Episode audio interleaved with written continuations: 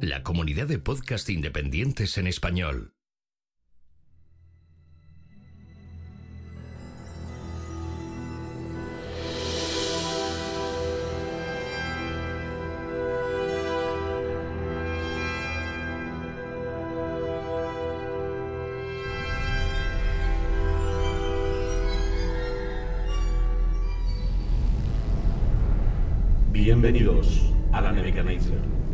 Nave de combate donde liberarás tu mente.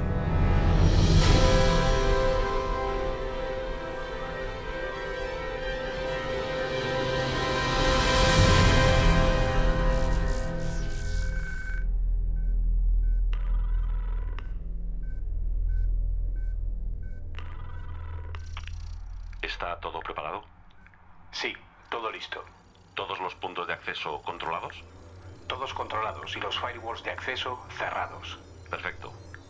Es esencial que solo nos oigan aquellos que estén preparados. Exacto. Preparados para llevar su mente más allá. Para liberarla. ¿Crees que estarán preparados para esto? Eso espero, porque ya no hay vuelta atrás. Pues entonces... Allá vamos.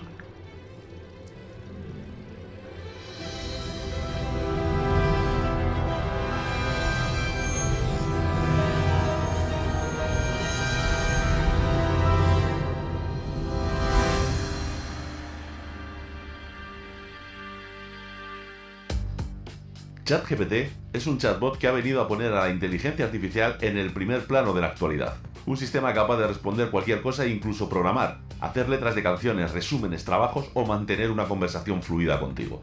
La base de ChatGPT es GPT-3, una de sus últimas iteraciones, que ahora ha sido preparada para funcionar en un contexto de conversación y que es capaz incluso de hablar en distintos idiomas. ¿Y sobre qué puede hablar? Pues sobre cualquier cosa. La clave es que no solo dialoga, realiza tareas basadas en texto que tú le pidas, desde redactar párrafos hasta crearte un programa en cualquier lenguaje que haya aprendido con su entrenamiento, pero ¿hasta dónde puede llegar todo esto? ¿Cómo funciona realmente un software así? Debemos preocuparnos del futuro de la inteligencia artificial y cómo va a cambiar nuestra sociedad. Hablemos sobre los posibles impactos de las herramientas de IA en el mundo de mañana y si son una bendición o una maldición para la humanidad. ¿Son una ayuda o algo que nos dejará a todos en el paro? Muy buenas y bienvenidos a otro nuevo viaje de la Nebuchadnezzar, que aunque parezca que ya no va a haber más, os prometemos que seguirá habiendo. Son problemas de agenda, nada más, ¿verdad? Efectivamente, pero vamos, yo creo que desde el último programa tampoco ha pasado tanto tiempo, ¿no? Que ahora ha pasado alrededor de un mes, quizás. O... Eh, puede ser, puede Bueno, ser. o sea, decir, dentro, dentro de nuestro de nuestro ratio habitual. Dijimos que íbamos a hacerlo más seguido, pero bueno, todos sabemos la realidad de cuándo podemos sentarnos, de cuándo podemos charlar y ese tipo de cosas. Tenemos, tenemos ahí una- un propósito para Año Nuevo que está muy cerca, que es eh, poder tener mayor frecuencia. Si nuestros, nuestras responsabilidades, salud, etcétera, no lo permiten, eh, Jobs lo quiera, pues eh, ahí estaremos adelante. Pero bueno, el caso es que eh, yo creo que este puede ser tal vez uno de los programas que más nos ha pedido el común público por la revolución, podemos llamarlo así creo, que ha habido en los últimos el último mes aproximadamente, ¿no? Una cosa ha sido algo bastante notorio y es un poco pues el tema que sabéis que lo hemos comentado en muchas ocasiones, pero claro, nosotros hemos entrevistado a Yepeta. Hemos hablado de redes generativas.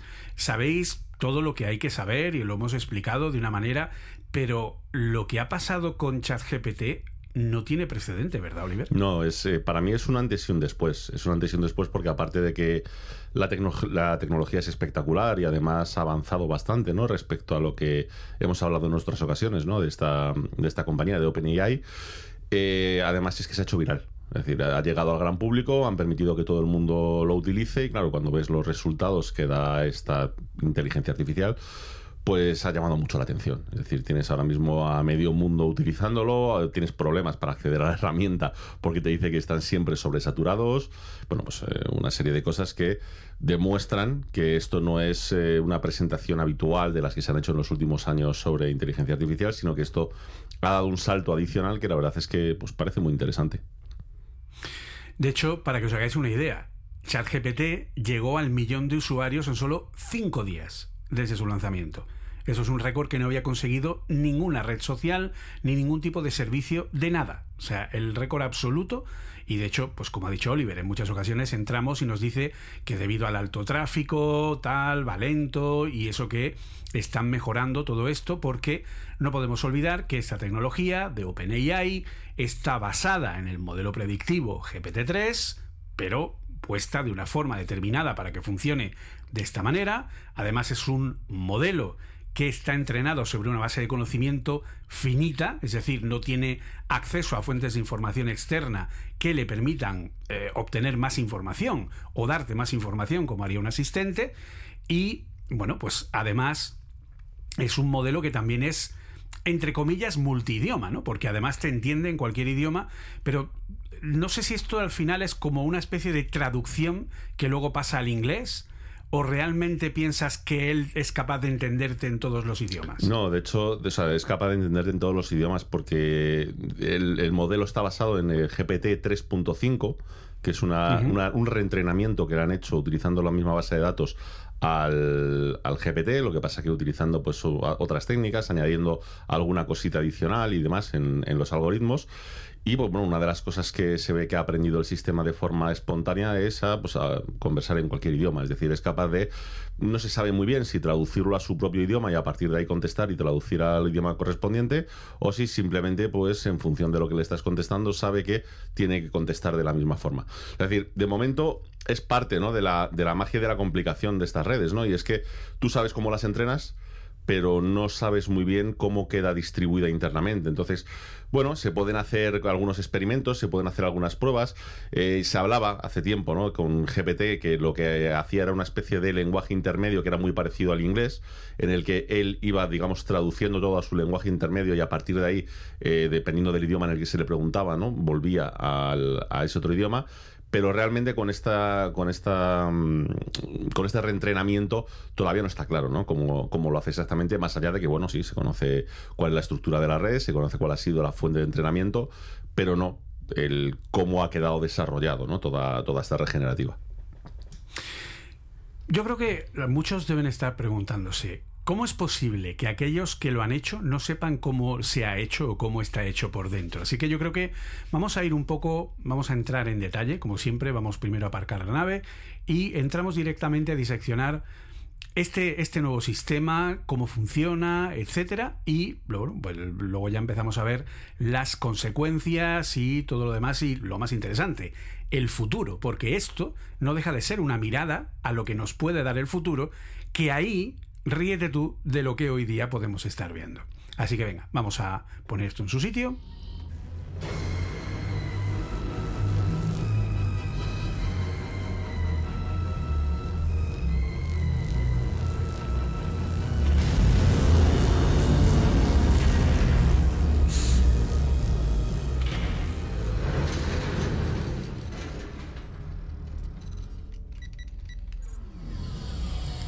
colocada.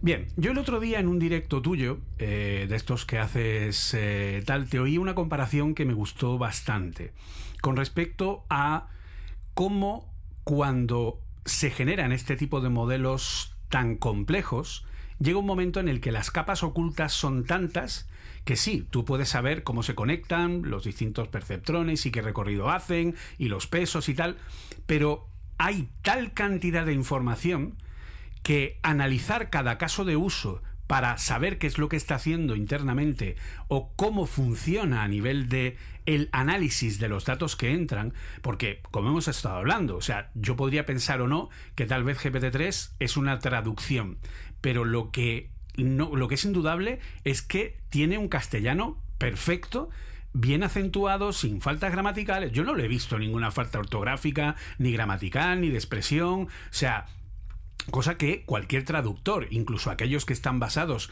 en deep learning, tipo DeepL.com, etcétera, sí cometen cuando la fuente es, eh, es incorrecta. Y de hecho, yo he probado incluso a pedirle cosas en inglés no demasiado correcto, con faltas gramaticales y ortográficas, y aún así te entiende perfectamente lo que le estás pidiendo y te responde siempre de una manera correcta en el idioma concreto. Entonces, ¿cómo es esto de porque es la, un poco la, comparación que tú hacías, ¿no? Con el cerebro humano. ¿Cómo es posible que no sepamos realmente cómo funciona esto por dentro? Si sepamos cómo, o sea, cuál es el esqueleto sobre el que se ha construido, sobre el que se ha entrenado, pero es tanta la información que es muy complicado analizarla y ver todos los caminos, ¿no? Claro, o sea, para esto hay que entender un poco cómo funciona mm, por encima, no hace falta llegar a, a niveles muy complejos, pero hay que entender cómo funciona primero un sistema de machine learning, hay que entender qué es una red neuronal y cómo un sistema de machine learning aplicado sobre una red neuronal lo convierte en un sistema de deep learning que es pues este, este chat GPT, ¿no? como otras muchas inteligencias artificiales que estamos viendo. ¿no? Para empezar, un sistema de machine learning, ¿vale? un sistema de aprendizaje automático. ¿Qué es? Pues es algo tan simple como un algoritmo, unos algoritmos matemáticos que tú puedes organizar un poco como te dé la gana, puedes conectarlos entre sí y lo que haces es dejar que aprendan por sí solos. ¿Cómo hago esto? Pues muy sencillo. Yo cojo una tabla de datos, ¿vale? Con unos inputs, con unas entradas a mi, a mi programa, mi algoritmo, como lo quieras llamar. Y luego tengo una base de datos con las respuestas correctas de ese programa que estoy haciendo. En este caso sería, por ejemplo, un entrenamiento de aprendizaje automático eh, supervisado, que sería con las respuestas. ¿no? ¿Qué es lo que haces? Pues muy sencillo. Tú le das cierta flexibilidad, cierto margen, cierta parte de aleatoriedad a las, digamos, a las operaciones que puede hacer ese sistema de Machine Learning y dejas que vaya, digamos, operando, vaya haciendo pasos, vaya haciendo etapas en su aprendizaje comparando las entradas que tiene con la supuesta respuesta que tiene que dar.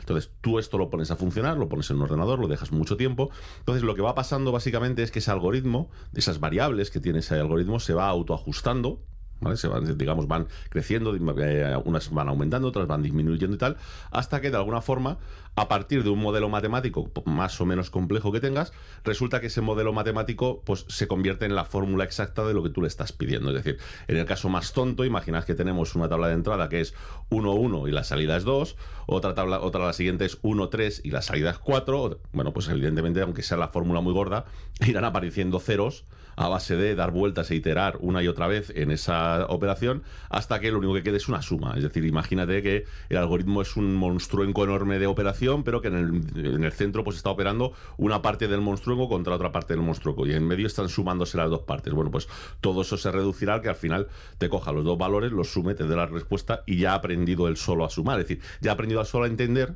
que lo que tú quieres es sumar ¿Vale? Entonces, la gracia de esto es que, bueno, en un modelo en el que tú más o menos metes un modelo matemático, lo dejas evolucionar, sí que tienes una idea de decir, hombre, he partido de esta base, he partido de estas fórmulas, que las que le estoy dando opción a que se convierta casi en cualquier cosa, bueno, pues puedo llegar a un resultado. La gracia viene cuando esto, en vez de montarlo sobre un algoritmo, sobre una fórmula, lo monta sobre una red neuronal. ¿Qué es una red neuronal? Vamos a ver. Eh, esto se ha inspirado en nuestra, en nuestra cabeza, en nuestras neuronas, ¿no? Hemos visto cómo funcionan y alguien decidió intentar eh, buscar las matemáticas, por decirlo de alguna forma, detrás de cómo interactúan nuestras neuronas. Nuestras neuronas funcionan de, una manera. Nosotros tenemos una neurona, imaginaos que es como si fuese una pelotita, ¿vale? Por decirlo de alguna forma, que de primeras vamos a poner solamente una entrada y una salida eh, de esa pelotita, ¿vale? Con un cablecito de entrada y un cablecito de salida. Cuando tú excitas la entrada, digamos que dependiendo de cómo esté, digamos, eh, de cómo haya crecido esa neurona, dependiendo de cómo haya, em, de cómo haya aprendido tu cerebro, de cómo la haya colocado, no va a soltar una corriente eléctrica si no superes cierto límite. Es decir, tú le metes una corriente de entrada, imagínate, de 0 a un voltio, ¿no? Y esa neurona, pues por cómo está formada, por el tamaño que tiene, por dónde está colocada y demás, resulta que lo que es el límite de saturación que tiene, pues son 0,6 voltios. Entonces, si le llega una descarga de 0,2, no hace nada. Si le llega una descarga de 0,3, no hace nada. Si le llega una descarga de 0,7, pues sí, lanza una descarga pues, del valor correspondiente a la salida que tiene esa neurona como tal. ¿no? Así es como funciona. La realidad es que nuestras neuronas no tienen solamente una entrada y una salida, sino que lo que tienen son un montón de entradas y un montón de salidas. Y cada neurona lo que tiene es que cierta combinación de electricidad que le llegan a nuestras eh, neuronas por la entrada, por cómo está compuesta esa neurona, puede hacer que dé ciertas salidas. Es decir, imaginamos que tiene cinco conexiones de entrada, que tiene tres conexiones de salida y resulta que cuando las tres primeras superan cierto voltaje, entonces se activa la neurona y te suelta una descarga por, el segunda, por la segunda salida. Pues eso es como funciona cada una de nuestras neuronas. ¿Qué es lo que han hecho? Pues replicar esto matemáticamente. Lo que decimos es, vamos a ver, vamos a suponer que tengo una especie de nodos, de puntos, de neuronas, o como se llama en, en el campo, de perceptrones. ¿Vale? Básicamente lo que es es un número, un valor, una variable. Yo lo que digo, voy a formar capas, como si fuese un cerebro. Es decir, monto una capa en la que meto un montón de variables. Imaginad, meto 500 variables.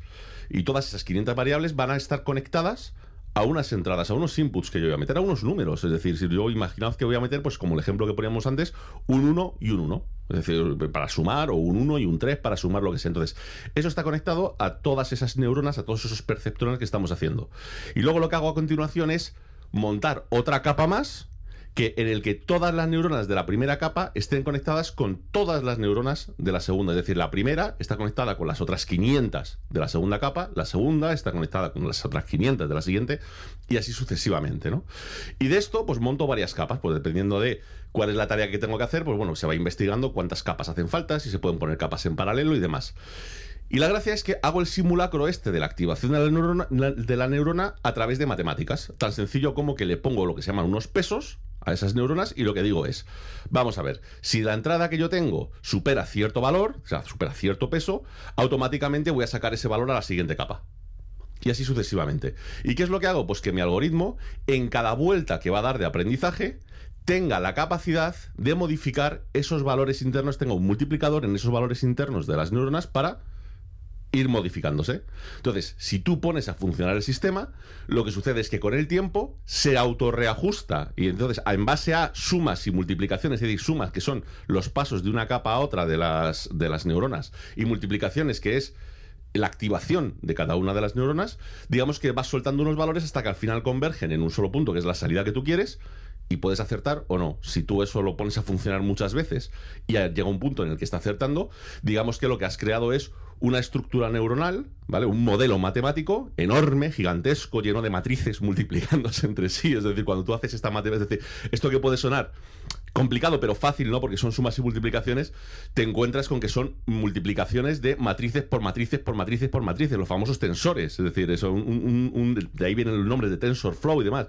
Son ese tipo de operaciones, ¿no? Pues resulta que llega un momento en el que consigues crear una fórmula matemática gigantesca que es capaz de eh, casar, por decirlo de alguna forma, unas entradas a unas salidas, ¿vale? ¿Cuál es, ¿Dónde está la gracia? Pues que evidentemente, dependiendo del tamaño que tiene esa red neuronal, dependiendo del número de parámetros que tiene, hombre, si tiene cinco parámetros, puedes intentar seguir las operaciones. Puedes decir, bueno, pues de aquí a aquí, fíjate que aquí he puesto un peso cero, aquí he puesto un peso uno, fijaos que aquí a aquí pasa el valor, de aquí lo aquí, claro, lo que está haciendo es simplemente coger estas dos neuronas y sumarlas, no tiene más.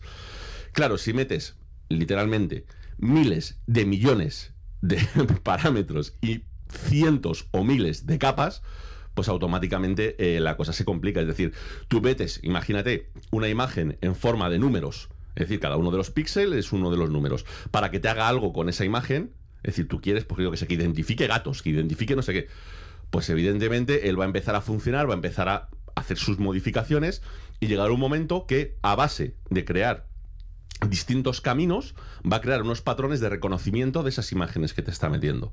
Entonces, por tanto, ahí está la dificultad a la hora de intentar entender cómo está funcionando una red neuronal. Y es que, claro, si tienes, pues como en nuestra cabeza, millones de neuronas y, y demás, pues cuando vas a hacer una operación te pierdes. Es decir, no tienes forma de ver qué es lo que está haciendo. Como mucho, eres capaz de ver, decir, fíjate qué curioso, que es algo que hacemos parecido con nuestro cerebro, decir, que cuando mete una imagen de tipo tal, se activa toda esta zona de aquí de las matemáticas de la, de la red neuronal. Es decir, esta zona es la que deja pasar la información.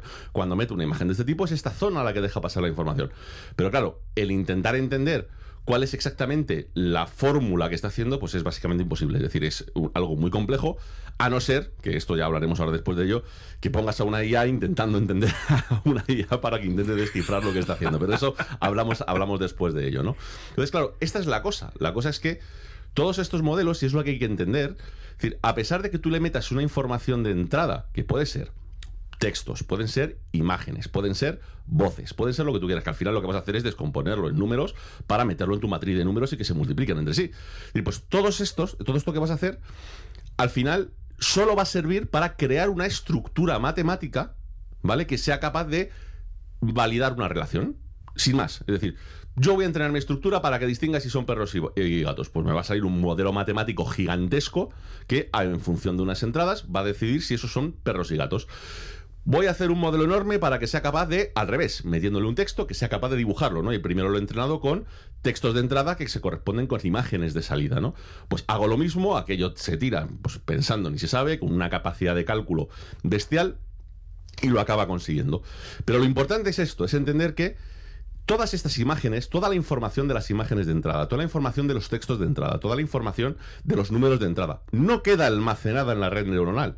Simplemente cuando tú la has entrenado, la red neuronal va a quedar de alguna forma conformada para conseguir hacer un proceso. Del mismo modo que nosotros tenemos el proceso de hablar, o tenemos el proceso de dibujar, o tenemos el proceso de teclear, es decir, que lo hace nuestro cerebro, del mismo modo, pues una red neuronal entrenada con un sistema de Machine Learning, es decir, un sistema de Deep Learning, lo que va a ser capaz es de realizar una tarea una vez ha aprendido a hacerla. Es decir, tú le has entrenado con unos datos, pero luego ya puedes meterle otros que normalmente con la misma estructura funciona. Es lo mismo que hacemos nosotros. Es decir, tú sabes, por ejemplo, ¿no? Sumar dos números, tú sabes, tú tienes clarísimo, ¿no? Que es un sumar, yo qué sé, 10 más 15, que son, son 25, pero si te ponen dos números más raros, pues como tú te sabes ya las normas de cómo se suma, pues también lo resuelves, ¿no? Pues esto es igual. Es decir, solo que con cosas más complejas. Yo he aprendido a transformar este texto en este dibujo, pues cuando me pones un texto distinto, también voy a, transformarlo en un dibujo. Siguiendo el mismo, entre comillas, razonamiento que he utilizado para aprender a hacerlo. Entonces, esta es la complejidad y este es el, dolor de cabeza enorme que os debo estar dando, ¿no? No, no, no, ahora, no, no, lo estás haciendo mal. Ahora tienes que decir, Así de simple y así de sencillo. así de sencillo, efectivamente. pues, eh, pues, a ver, básicamente lo que tenemos es, yo creo que hay una cosa muy importante eh, que creo que es clave para todo lo que vamos a hablar a partir de ahora, que es que la red neuronal no guarda ninguna información. Claro, eso es Esto es lo más, importante, de todo, creo. Eso es lo más importante. Porque simplemente es eh, una configuración, es decir, la información lo que está haciendo, como ha explicado Oliver, es que sobre una serie de capas, muchísimas, que no están balanceadas, que son como pues un agujero completamente abierto, pues en función de la información que va pasando, van ajustando el tamaño de ese agujero para que pase más o menos luz, por decirlo de alguna forma. Y al final lo que se obtiene es, pues eso, la forma de entender, eh, pues la forma de digamos, procesar una información en base a una entrada y saliendo por una salida. A partir de ahí, esto puede empezar a multiplicarse con distintos modelos matemáticos y distintas formas de trabajo. Lo que ha explicado Oliver es la base funcional de una red neuronal. La red neuronal, en este caso básica de Machine Learning, en el que obtienes una respuesta en base a unas preguntas concretas esto es un perro, es un gato, es una mesa, es un iPhone, es un, es un no sé qué, por ejemplo, en, una, en lo que sería un reconocimiento de imágenes, ¿no? que es lo que podemos tener como más visual.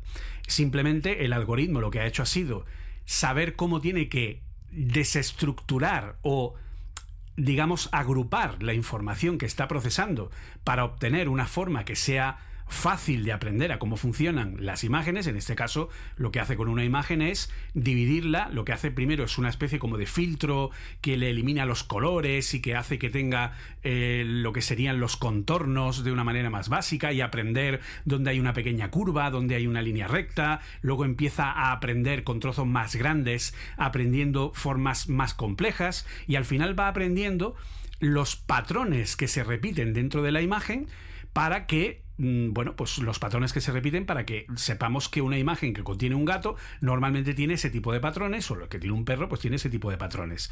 Pero un algoritmo de Machine Learning te da una respuesta concreta, ¿vale? Es decir, ¿esto es un gato? Sí o no.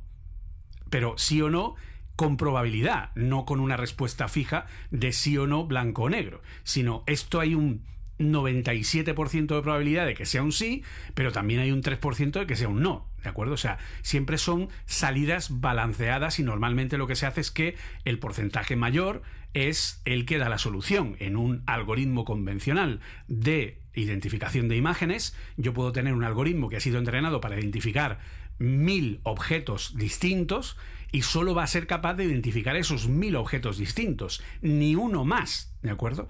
Y esos mil objetos distintos, cada vez que tú le des una nueva imagen, él te va a dar mil salidas con el porcentaje de probabilidad de que cada una de, esas, de esos mil objetos para esas mil salidas sean lo que tú le has metido por la entrada.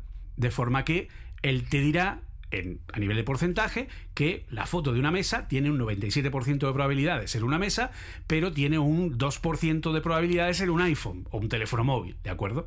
Porque obviamente no coincide con los patrones que él, que él ha ido aprendiendo para identificar esos mil elementos.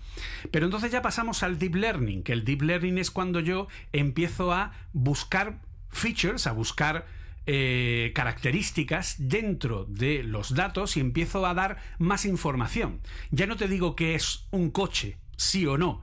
Ahora te digo que es un coche que es rojo, que es de marca Ford y que es un coche tipo, eh, pues, eh, de tal modelo, ¿de acuerdo? Entonces, empiezo a sacar distintas características sobre una misma entrada. Una misma entrada tiene distintas salidas que están retroalimentadas a sí mismo. Entonces, siempre sobre el, modelo de red neuronal que ha comentado Oliver, vamos ampliando y vamos llegando a distintos niveles y a distintos algoritmos. Y el algoritmo principal, el algoritmo en el que se basa todo este tema de las redes generativas, que lo comentamos en su momento, son las redes enfrentadas, ¿vale? Son las redes en las que a alguien se le ocurre un día decir, si yo puedo meter por un lado la cadena gato ¿Vale? Perdón, sería al revés. Si yo puedo meter por un lado la imagen de un gato y por la salida me dice que es un gato, ¿por qué no le doy la vuelta para meter por un lado el texto del gato y que por la otra me saque un gato? Porque si ha aprendido a diferenciarlos, a lo mejor también es capaz de generarlos, haciendo el proceso absolutamente contrario, dándole la vuelta a esa red neuronal. Pero claro, ¿quién supervisa que esa red neuronal dé un resultado que sea lógico que efectivamente eso sea un gato. ¿Cómo? Pues enfrentándola a una red capaz de tener una entrada de la imagen de un gato y que te diga si realmente es un gato. Y entonces esas dos redes enfrentadas van pasándose la información de entrada-salida, entrada-salida, hasta que la red que supervisa da por buenos distintos resultados de balanceo de la red que genera. Y de esta manera se aprenden de manera automática una a la otra para poder obtener este, esta, entre comillas, magia, ¿vale? De poder decirle algo, quiero que me dibujes un gato negro, y hace, pum, y te saca un gato negro. O que haga un texto de tal tipo y te lo haga como hace eh, ChatGPT, al cual se le añade otra forma más de procesar información, que son las eh, redes recurrentes, que es cuando yo tengo una entrada que es recurrente, de forma que las entradas tienen salidas que a su vez esas salidas también son nuevas entradas y por lo tanto se va retroalimentando una a la otra. O sea, esto ya lo estamos complicando. Sí, un poquito, un poquito. Eh, un poquito, ¿verdad? Sí, sí, sí. a todo esto, si le añadimos a esas entradas que tienen salidas un pesado a cada una de esas salidas para que luego a la hora de entrar tengan mayor o menor importancia, ya estén balanceadas, entonces hablamos de transformers, que es el siguiente paso de este elemento. Y si ahí ya vamos a los modelos de difusión, que es lo que usan, por ejemplo, las redes generativas de imágenes, entonces ya nos volvemos locos, porque básicamente lo que hacen es obtener, a, través de ese entrenamiento, digamos, van aprendiendo distintos elementos de a ver si soy capaz de, explicarlo eh, de una manera más, eh, más clara. Es decir, tendríamos que tener en cuenta que un modelo de difusión, que es lo último que ya podríamos decir que tenemos en este sentido, tiene digamos, como dos partes diferenciadas, ¿vale? El modelo que va hacia adelante, que genera los modelos para entrenar la inteligencia artificial, a los que va añadiendo ruido que es clasificado, y que al final del entrenamiento, desde las imágenes obtiene distintos elementos independientes entre sí que se unen a través de ruido matemático. Es decir, la idea es que desde ese ruido yo pueda reconstruir la imagen en un proceso hacia atrás, que coja cada dato independiente que él ha aprendido para volver a construirlo. Esto lo voy a poner con un ejemplo claro. Si yo veo un cuadro, y ese cuadro tiene una serie de características, lo que hace el modelo de difusión es reconocer cada parte de ese cuadro y crear un aprendizaje unido a un modelo de ruido matemático, porque obviamente no sabe cómo etiquetarlo, ¿vale? El tema aquí es que es un modelo que está aprendiendo sin saber lo que está aprendiendo, por lo tanto tiene que etiquetarlo de alguna manera a partir de ruido matemático que le permite aprender cada una de esas pequeñas partes en las que está, está compuesta la imagen de origen. Todo eso le permite analizar y aprender cómo está hecha esa imagen de origen y cuando tú le dices, quiero una imagen que sea de esta manera y de tal otra, él empieza a buscar las partes que entiende que forman parte de la imagen que tú le estás pidiendo y recompone en base a trozos de lo que ha ido aprendiendo una nueva imagen que es distinta a las que él las que él utilizó para aprender. ¿Vale? O sea, esto ya es como para irse a volverse loco, básicamente, ¿no? Creo que más o menos lo he intentado explicar lo sí, yo, yo, creo, que se entiende bien. Es decir, al final, pues eso, es decir, es eh, llevar a un nivel más complejo pues todos estos sistemas para pues, bueno, conseguir hacer lo que estamos viendo. Creo que es importante, creo que es muy importante remarcar una cosa que hay mucha gente que no está entendiendo, y es que una cosa es el entrenamiento o el propósito que tú le has dado a la red neuronal y otra cosa es digamos, la ventaja o lo que puedes exprimir esa red neuronal como tal, ¿vale? Es decir, bueno, o sistema de aprendizaje automático, como lo queramos llamar. Me explico. Tenemos el caso de, GPT, ¿vale? GPT, el entrenamiento que ha recibido, digamos que la orden que ha recibido es muy clara. La orden que ha recibido es única y exclusivamente coge todos estos textos, ¿vale? Vamos a, vamos a ponerlo de una forma más simplificada, ¿no? Más para que lo entienda todo el mundo, hasta un niño, es decir, coge todos estos textos y yo lo que quiero es que a partir de lo que vayas a aprender de estos textos, quiero que seas capaz de generarme texto que esté bien escrito. Es decir, yo no te estoy diciendo qué texto quiero que me pongas, no. Yo lo que quiero es que a partir de ahora, si yo te, yo te digo, por favor, hazme un texto en forma de verso, tú sepas lo que son unos versos y seas capaz de escribir en forma de verso. Entonces, ese es el entrenamiento que te estoy pidiendo, única y exclusivamente. Lo bonito de esto es que resulta que cuando tú dejas a esta red neuronal entrenarse, entre comillas, vamos a poner muy entre comillas, por su cuenta, resulta que para llegar a ese resultado, digamos que es capaz de hacer cosas previas que tú no le habías dicho que hiciese. Es decir, tú le estás diciendo, lo único que quiero es que me hagas un algoritmo que es, como tú decías al principio, sea capaz de decir con un, eh, cuál es la letra que debería ir a continuación con un porcentaje más alto. Entonces, tú ponte a escribir, tú ponte a tirar caracteres uno detrás de otro y a partir de tu algoritmo, simplemente lo que quiero es que me digas la siguiente letra, cuál es la más probable que debería ir ahí. ¿Para qué? Para que el texto quede bonito, para que el texto quede que parezca escrito por una persona. Entonces, ese es el, ese es el aprendizaje que se hace. Pero claro, ahora viene la parte que es la que te vuela la cabeza y ahora viene la parte que es donde entramos en las discusiones. Es que resulta que tú no puedes ver lo que hay dentro de esa red neuronal. Y resulta que algo como GPT, que estaba pensado simplemente para decir, yo te voy a dar 5, 10, 20 conceptos, estará la idea, y tú eres capaz de, digamos, alineados, ¿vale? Sin necesidad de tener, de saber cuál es la relación que tienen entre sí, quiero que me escribas algo con esos 5 o 10 conceptos. Algo que aparentemente pinte bonito, ¿no? Entonces tú tenías las primeras versiones de GPT en las que si tú le estructurabas muy bien la entrada, tú le decías eh, coche, eh, explosión, fuego. Pues el coche explotó y salió fuego. Ya está. Es decir, tan sencillo como ha aprendido a partir de todo lo que ha leído que esa es la forma de unirlo para que parezca escrito por una persona. Pero es que resulta que cuando ha hecho el entrenamiento te das cuenta de que ha aprendido cosas por el camino que tú no lo habías pretendido. Te has dado cuenta de que no solamente escribe bonito, sino que es que se ha dado cuenta de que para escribir bonito la información que tiene que dar tiene que ser coherente. En muchos, en muchos casos, es decir, por ejemplo, en ChatGPT 3 daba muchas incoherencias, pero sin embargo en este 3.5 da muchísimas menos incoherencias. Es decir, se ha dado cuenta de que para poder entrenar correctamente, como tiene varios idiomas, tiene que ser capaz de mezclar unas cosas con otras.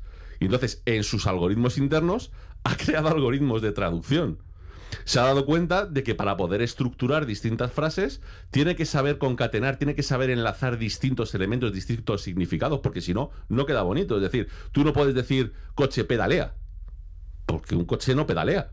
Es decir, es, eh, es decir, gramaticalmente está perfecto decir el coche pedalea, pero no tiene ningún sentido.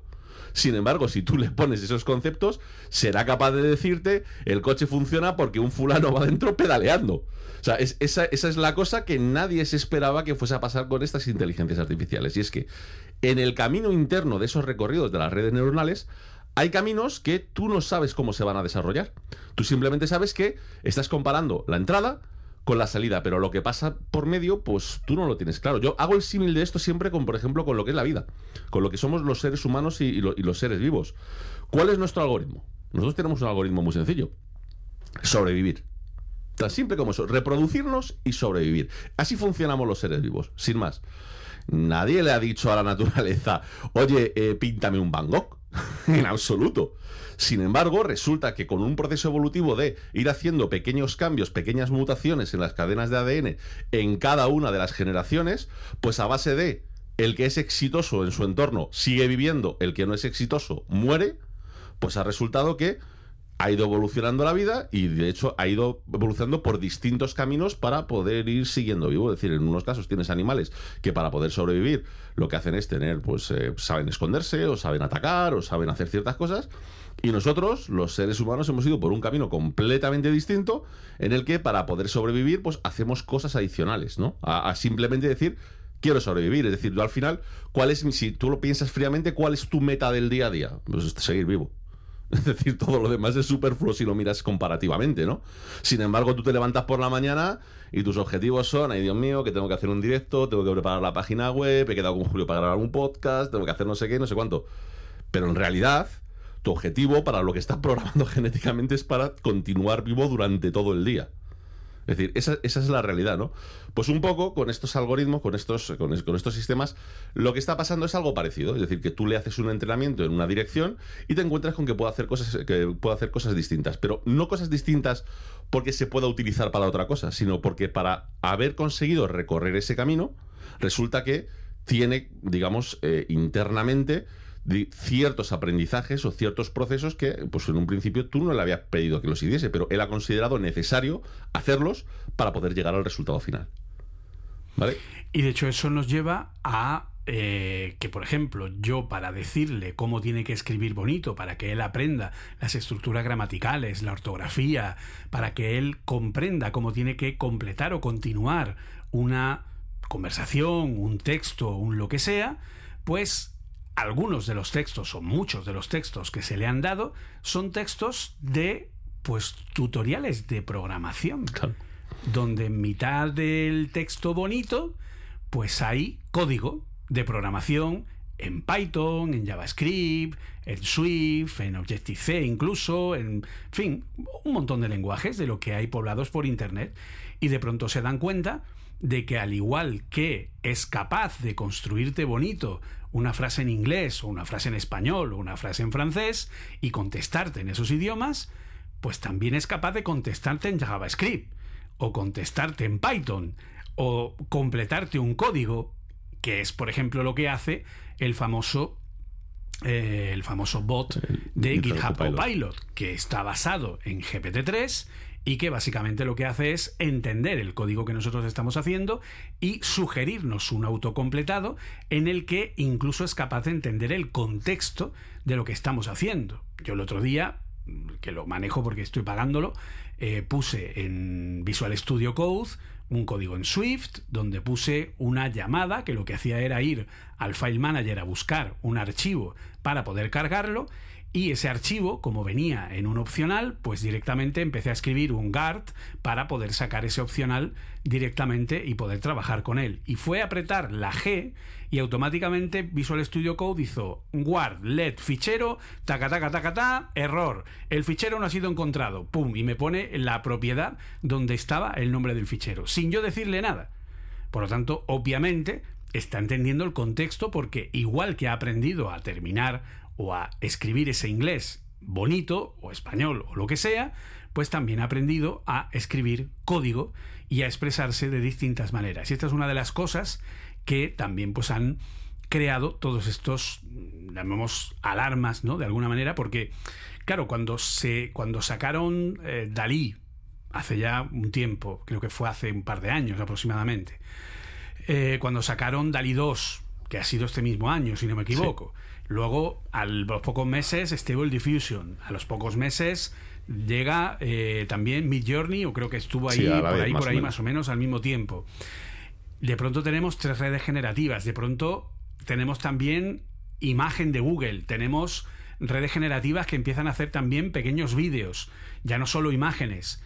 Y es como un, Dios mío, pero curiosamente, ChatGPT es lo que ha hecho que esto explote. Es decir, es, como ha dicho Oliver, es lo que se ha viralizado para que la sociedad se dé cuenta de que hay una inteligencia artificial que es capaz de contestarte, que es capaz de hacer código, que es capaz de escribir canciones, que es capaz de hacerte una mezcla de El Hobbit con el, con el Quijote, o que es capaz de hacer pues prácticamente cualquier cosa de texto, y que incluso, y de pronto alguien se ha puesto a pensar, oye, es que esto podría escribir artículos periodísticos con un titular eh, y desarrollarlo.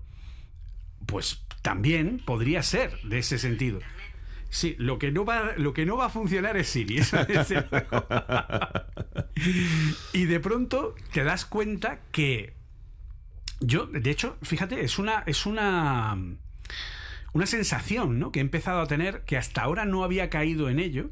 Yo no sé si a ti te ha pasado lo mismo, pero de pronto me he dado cuenta de lo inútil que es Google como buscador. Sí pero, pero, pero, pero de una manera absolutamente sorprendente. Yo, yo es que creo que el problema que hemos tenido siempre con Google es que yo creo que nunca, es que yo creo que ese ha sido el problema, es que nunca lo hemos considerado un buscador.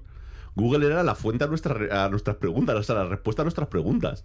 Básicamente, es decir, de hecho, eh, gran parte de los cambios del algoritmo que hizo Google ya, pues ahora ya por lo menos 7-8 años, ¿eh? esto, no es, esto, no esto ya no es reciente, es simplemente unos algoritmos, ni Machine Learning ni leches, al, al principio, luego sí, pero de primeras ni de Machine Learning, que era capaz de convertir una pregunta en un parametrizado de búsqueda correcta, porque claro, al final te das cuenta de que, pues bueno, muchas de las preguntas que se hacen a Google siempre están esquematizadas igual. ¿Cómo hago esto? ¿Cómo hago pero ahí se acababa el machine learning, es decir, pasar una frase a unos parámetros y luego el motor a buscar, y, se acabó. Entonces, claro, el, problema ha sido ese. El problema es que nosotros hemos, digamos que de alguna forma, hemos querido utilizar siempre Google precisamente pues como si fuese un sistema de inteligencia artificial cuando no. Bueno, sí lo es eh, recientemente por cómo busca y demás, pero no lo que es la interacción con el usuario, ¿no? Es decir, bueno, simplemente lo que hace es, tú le estás, digamos, diciendo, oye, estos conceptos, ¿dónde están en Internet?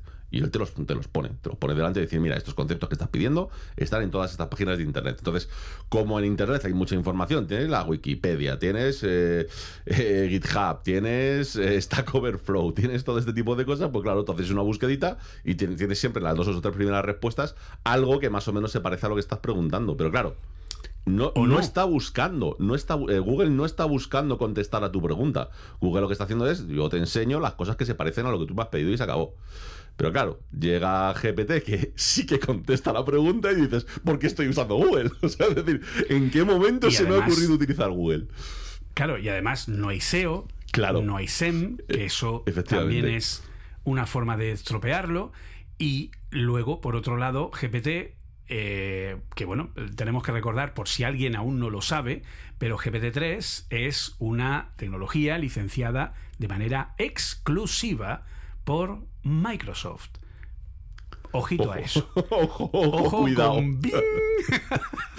ojo, cuidado con eso. Ojo con Bing, que desde que lo usó Spider-Man en la película ha podido cambiar mucho. Sí, sí. Entonces, eh, en fin, mm, hablando de esto, o sea, es que al final yo, te pongo ejemplos empíricos, a mí ahora me resulta mucho más sencillo preguntarle a ChatGPT por un ejemplo concreto de código que no recuerdo cómo se hace, a ir a Google y que me dé una respuesta de Stack Overflow del año 2015, que obviamente no me sirve. Claro. ¿Vale? Es, que ese es el key de la cuestión. Claro, pero es que yo incluso yo he dado un paso más allá. De hecho, yo, yo ya lo he puesto en Twitter y lo he puesto en todos lados lo necesito de pago ya para asegurarme que lo voy a tener. Yo, esto para mí ya es una necesidad. ¿Por qué? Porque tú, ¿vale? Todavía tienes la decencia porque tienes la decencia de decir, oye, no me acuerdo cómo se hace esta llamada o no me acuerdo cómo se hace este código y demás. Eh, bueno, pues se lo pregunto, que me dé un ejemplo y dices, ah, vale, ya sé cómo hacerlo. Lo copias, pegas, cambias tus cosas, lo, lo dejas bien y ya está, tú sigues con tu programa pero es que yo he llegado ya a un punto de eh, vago total, es decir, en el que yo le digo, yo claro, tú ya has perdido la vergüenza. Bueno, yo he perdido la vergüenza completamente. Yo le digo, por favor, esto, es, esto es literal, ¿eh? Hazme un chatbot de Telegram eh, que es esto, esto es real, ¿eh? lo, lo tengo funcionando. Eh, un chatbot de Telegram que cada vez que una, un mensaje termine en 5 o 5 escrito, eh, te conteste por mm, te la inco. ¿Vale? Es decir, esto se lo he puesto, entonces te lo Es escribe. un, es un chatbot muy útil. Muy útil. ¿eh? O sea, Increíble creo que que- cuando quieras lo instalamos en nuestra conversación, Julio, porque está disponible. O sea, es decir, sin, sin ningún problema. Te lo juro, ¿eh? Te lo, te lo juro. Entonces, se lo pones y entonces te tira un chatbot. Le dices, sí, está bien. Oye, pero me gustaría que mm, el token, en vez de cogerlo directamente aquí en el programa, que lo coja de un archivo de texto. Y ¡pum! Te lo modifica y te lo coge. Perfecto. Ahora déjame un sitio para si yo quiero cambiar la frase cuando yo quiera. Vale. Por cierto, la librería esta que estás usando, como que la veo muy tal. A ver, déjame. ¿De cuándo es esta librería? Te contesta de cuándo. Muy, muy vieja. Búscame otra librería más actualizada. Y te hace la misma aplicación con otra librería. La termino, la copio, la ejecuto en Visual Studio Code y tengo funcionando. Es que es increíble. A ver, Oliver, ¿eres Tony Stark? O sea, es que es increíble. O sea, es decir, es que. No, no, no, no. O sea, Julio. Yo- ah, ¿Te acuerdas que unas- no hace demasiado Sí, sí. hicimos un programa hablando de qué pasaría o cuándo llegaría el momento en el que pudiéramos tener un Jarvis? Efectivamente. Es que yo estoy en Pues, yo, Julio, es que estoy esto en ese mood ahora mismo. Jarvis. Es que, eh, vamos a ver. Ahora, mañana me dicen.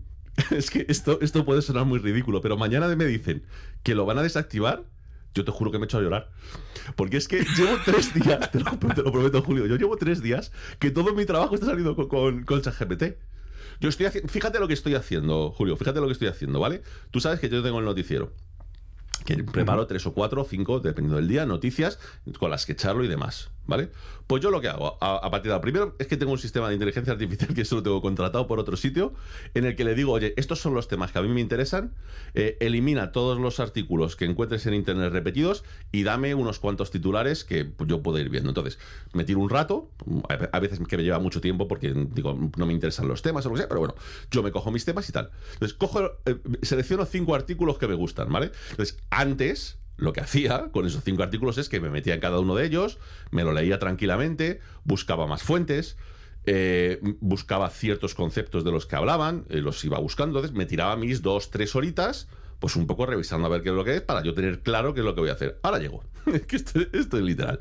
Ahora llego. Cojo eh, el artículo, lo selecciono, lo pego en Word, le quito las imágenes, le quito todo lo que hay, es decir, saco lo que es nada más que el texto y le digo, y le digo a ChatGPT, mm, divídemelo en 10 puntos fundamentales. Entonces te pone los 10 puntos fundamentales del texto, me los leo. Mm, pues sí, la noticia es interesante como yo pensaba. Eh, por favor, este, el segundo punto, dame más información sobre él, porque están hablando yo qué sé, de, imagínate, de confinamiento inercial láser. Por ponerte un ejemplo, háblame más del confinamiento inercial láser. Y te pego una chapa explicándote el confinamiento inercial láser. Muy bien. Oye, el punto número 3. Estás hablando del laboratorio de no sé qué. Dame más datos del laboratorio de no sé qué. Te cuenta datos del laboratorio de no sé qué. Perfecto, me gusta. Eh, dame, empieza a hacerle preguntas. Yo le hago preguntas sobre el tema. Para terminar, diciendo, hazme por favor un pequeño resumen de lo que le digo al chat, de lo que tú has entendido del artículo. Me lo pone. Entonces cojo y me leo el artículo entero. Cuando veo que las dos cosas casan, me hago una busquedita en internet de decir, esto que me ha dicho, estoy seguro de ello. Lo busco y efectivamente es así. Es decir, puede- eh, tarde o temprano se equivocará porque te lo avisan. Es decir, esto no está entrenado para hacer esto, ¿sabes? Es decir, sin, más. Pero bueno, más o menos acierta, lo tienes. Y ahora le digo, perfecto, pues ahora, eh, me sacas por favor un titular, que no quiero utilizar el mismo de la página web, de esto que he puesto. Me hace un titular con más clickbait, que está, que que está un poco soso. Te lo juro, Julio, te lo juro por mi madre. Con un poco más de clickbait. Uy, este sí me gusta. Copio y pego en el título. Por favor, eh, ponme cuatro puntos fundamentales del artículo. Los copio, los pego en, mi, página web. Pongo el enlace. Siguiente noticia.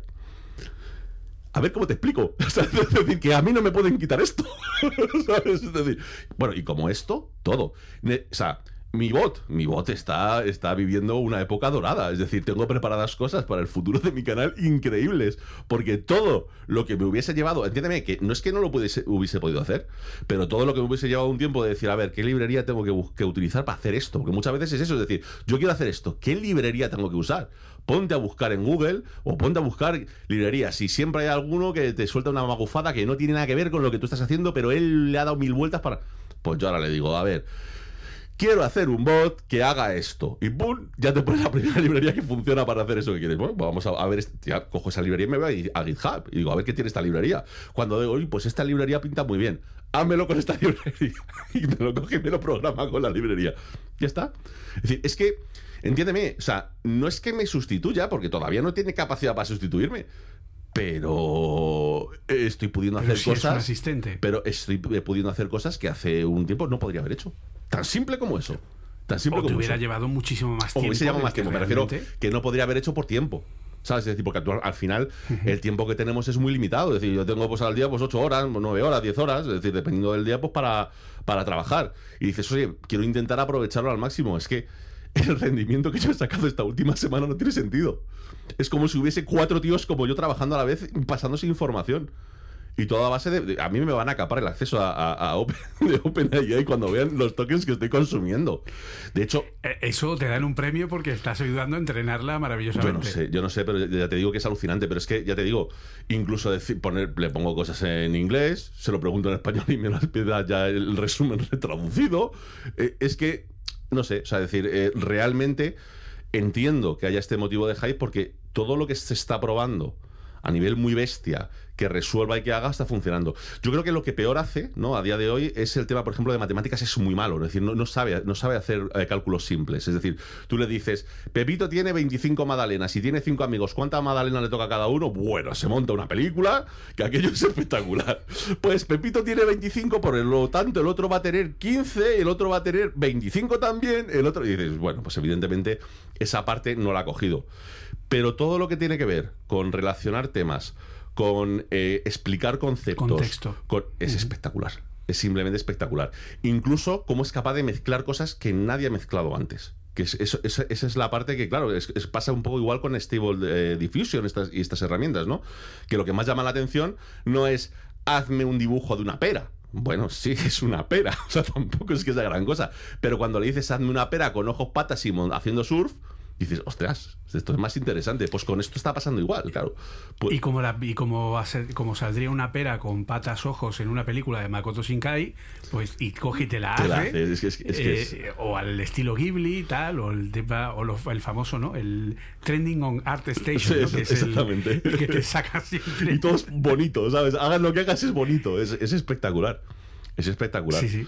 Pues claro, es- yo, yo ya te digo, o sea, yo llevo una, un- pues eso, 10 días, 10, 12 días que lleva con nosotros, que yo, pues eso, es- es- lo has descrito muy bien. Yo me siento Tony Stark, tío, porque yo es que puedo hacer cosas que no me planteaba que pudiese hacer porque no tengo muchas veces los conocimientos, no tengo el tiempo. No tengo, sobre todo es eso, es decir, ya lo hablábamos con GitHub Copilot, que estas herramientas te ayudan muchísimo a ahorrar tiempo. Es decir, sobre todo porque es lo, que hablábamos en aquel día, que es lo más útil de GitHub Copilot, que sea capaz de ponerte una función, pero si eso lo sabes hacer tú. Ahora, que para una función chorra o una función que tal, pum, te la tire directamente y tú no tengas que perder el tiempo. O la típica función esta típica de eh, ponme solo los números que sean impares, pero de tal a tal, y en que si lo multiplicas por 7 de este resultado. Es como, sí, sé hacerlo, pero es que tela, el aburrimiento para hacer el, algoritmo de la nariz, te, equivocas y no sabes por qué ha salido el error. Y eso, eso es una tontería, es una cosa sencilla que no tiene, no tiene importancia. Hombre, si esas cosas te lo hace directamente, pues claro, lo que te ahorras es bestial. Si todo lo que serían búsquedas en Google, todo lo que serían búsquedas en Stack Overflow, todo lo que sería muchas veces el esto en concreto no sé hacerlo. Mm, ¿Cómo se hace? Y te lo dice y te lo hace. Pues claro, eh, o sea, tu capacidad de aprender con este sistema, tu capacidad de desarrollar, tu capacidad de hacer cosas de las que en principio tú no tienes, eh, pues eso, la capacidad para hacerlas, es que es increíble. Es que yo estoy, yo ya te digo, yo es que estoy muy, muy- estoy como muy hypeado, pero por eso, porque es que estoy pudiendo hacer cosas que antes no podía hacer. Y me alucina. O sea, no, no lo Sí, puedo evitar. sí, sí. Yo, mira, por ejemplo, a a nivel de código, eh, todo el mundo que me siguió en el directo que hice la semana pasada, no creo que fue la anterior, si no recuerdo Sí. mal, eh, estuve haciendo, pues, un, de hecho está subido a redes sociales, etcétera. Estuve haciendo precisamente lo que tú lo que tú comentas, pero con Swift UI, ¿no? Le pedí una vista en Swift UI, me la hizo, me la hizo de aquella manera, lo fui corrigiendo y él fue corrigiendo todo lo que yo le fui diciendo y luego pues empezó a, pues esto es que está mal, ah, sí es verdad, esto sería de otra manera, pim, pim, pim, me lo corrige. Eh, bueno, pues esto ahora mejor estaría en esta forma o pónmelo de esta otra, pum, y te lo cambia, pum, así es verdad, tal. Y además que cuando habla de código, tiene una cosa muy interesante que es que te explica por qué lo ha hecho así. Sí, sí, sí que es lo interesante, porque te pone el código y te dice, eh, el código hace esto, esto, esto, esto, esto, esto. Yo creo que es lo más valioso que tiene, más que el propio código, la explicación de cómo lo ha hecho. Pero al final, como tú dices, esa es una forma, al final, ahora mismo esto es una herramienta que te ayuda a ser más productivo, a trabajar más rápido. Yo, por ejemplo, ahora mismo estoy haciendo una API REST en Swift, ¿vale? Y entonces tengo que crear por poner un ejemplo empírico que me ha pasado horas antes o minutos antes de empezar a grabar contigo. Eh, estoy haciendo una tabla para Postgre, eh, que es una tabla que tiene 15 campos. Entonces son 15 propiedades dentro de, una final class, dentro de una clase, dentro de Swift. Entonces, en Vapor tú tienes que crear un inicializador para esa clase. Tienes que hacer un init y tienes que ir dándole valor a cada uno de esos. Entonces, esas la parte tediosa de la programación con Vapor, que tienes que darle un inicializador que le dé valor de inicialización a 15, a las 15 propiedades, y tienes que, tienes que estar self.id es igual a id, self. no sé qué es igual a tal, self. no sé es igual a un padre buscando piso en Alcobenda. Y pues pierdes, vale, dos minutos, pero son dos minutos que estás haciendo el canelo, ¿vale? Porque estás cumpliendo con una obligación que tiene la librería, como 700 millones de tonterías que tienen 700 millones de librerías en el mundo en cualquier lenguaje. Si yo esto lo hago con Scode, que es a lo que voy con el ejemplo, Scode este año, Apple nos presentó en la WWDC mejoras sustanciales en el algoritmo de completado de código. Porque no podemos olvidar que al final los algoritmos de completado de código los tienen todos los IDs. Tú empiezas a escribir la instrucción y te da sugerencias. Tú empiezas a escribir el nombre de una propiedad de una clase tuya y él te da sugerencias. Tú empiezas a escribir el nombre del método de una clase y te da los parámetros y el autocompletado de los distintos tipos para ayudarte a no tener que, porque si tuviéramos que recordar y tener que ir a buscar la especificación de todo lo que estamos programando, seríamos cero productivos. Entonces el autocompletado es muy útil para ser más productivo. Por lo tanto, el autocompletado es una herramienta de mejora de la productividad, pero obviamente no está basada en Machine Learning. Ojalá. Cuando yo intento que haga esto, resulta que Scode es básicamente como uno de esos pesos aleatorios en una capa oculta que pero esta en concreto hace lo que le sale de las narices. De hecho, Scode se asemeja más a el, que lo hemos hablado también, al famoso experimento de las dos líneas de la física cuántica en el que las partículas pasan o no pasan en función de si estás mirando o no, porque tú eres un elemento que estás perturbando, ¿no? El que pasen por el agujero, pues es igual. Cuando tú miras a Scode, deja de funcionar. ¿Vale? Eh, eh, le estás alterando su comportamiento. Entonces, en ese momento ya el inicializador no hace lo que tú quieres. Dice, la madre que te trajo, porque Apple dijo que hacía pero lo hacía en la primera beta. Pero luego Xcode y mientras van pasando versiones se va estropeando a sí mismo. Entonces va funcionando cada vez peor. Es una cosa, es un algoritmo de denigración absoluta. Es una cosa que jamás no se entenderá. Entonces, y le pasa en todas las últimas versiones, el autocompletado, cuanto más avanza Scode, peor va. Entonces, Scode debería de darme una, una sugerencia de autocompletado para crearme ese init de una sola instrucción. Pero, en función de patata, te lo da o no te lo da. Así que yo me voy a Visual Studio Code y le meto GitHub Copilot. ¿Qué sucede ahí? Pues que no solo me da el autocompletado en el 100% de los casos, sino que además entiende perfectamente cómo tiene que hacer ese autocompletado. Porque cuando hay una relación entre tablas, el valor que entra no es exactamente el mismo que tú estás poniendo, porque el valor que entra es el valor de la tabla de relación, pero el valor que asignas es el self sobre la propiedad a partir del wrapper del dólar por propiedad punto id. O sea, es decir, es otra gramática distinta que el constructor de Scode ni de coña te lo va a hacer porque es un autocompletado basado en if.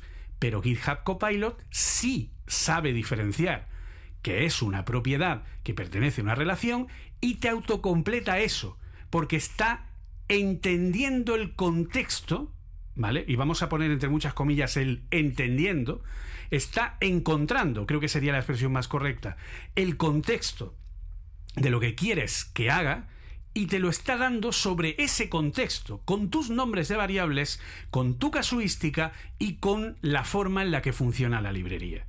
Y ahí es donde está el siguiente paso, y ahí es donde está el que yo ahora uso Google y me entran arcadas, o uso Scode y me entra mm, la mala follada del 15 y me pongo de muy mala leche, ¿vale? Porque no funciona bien y de pronto ves que hay herramientas que funcionan bien.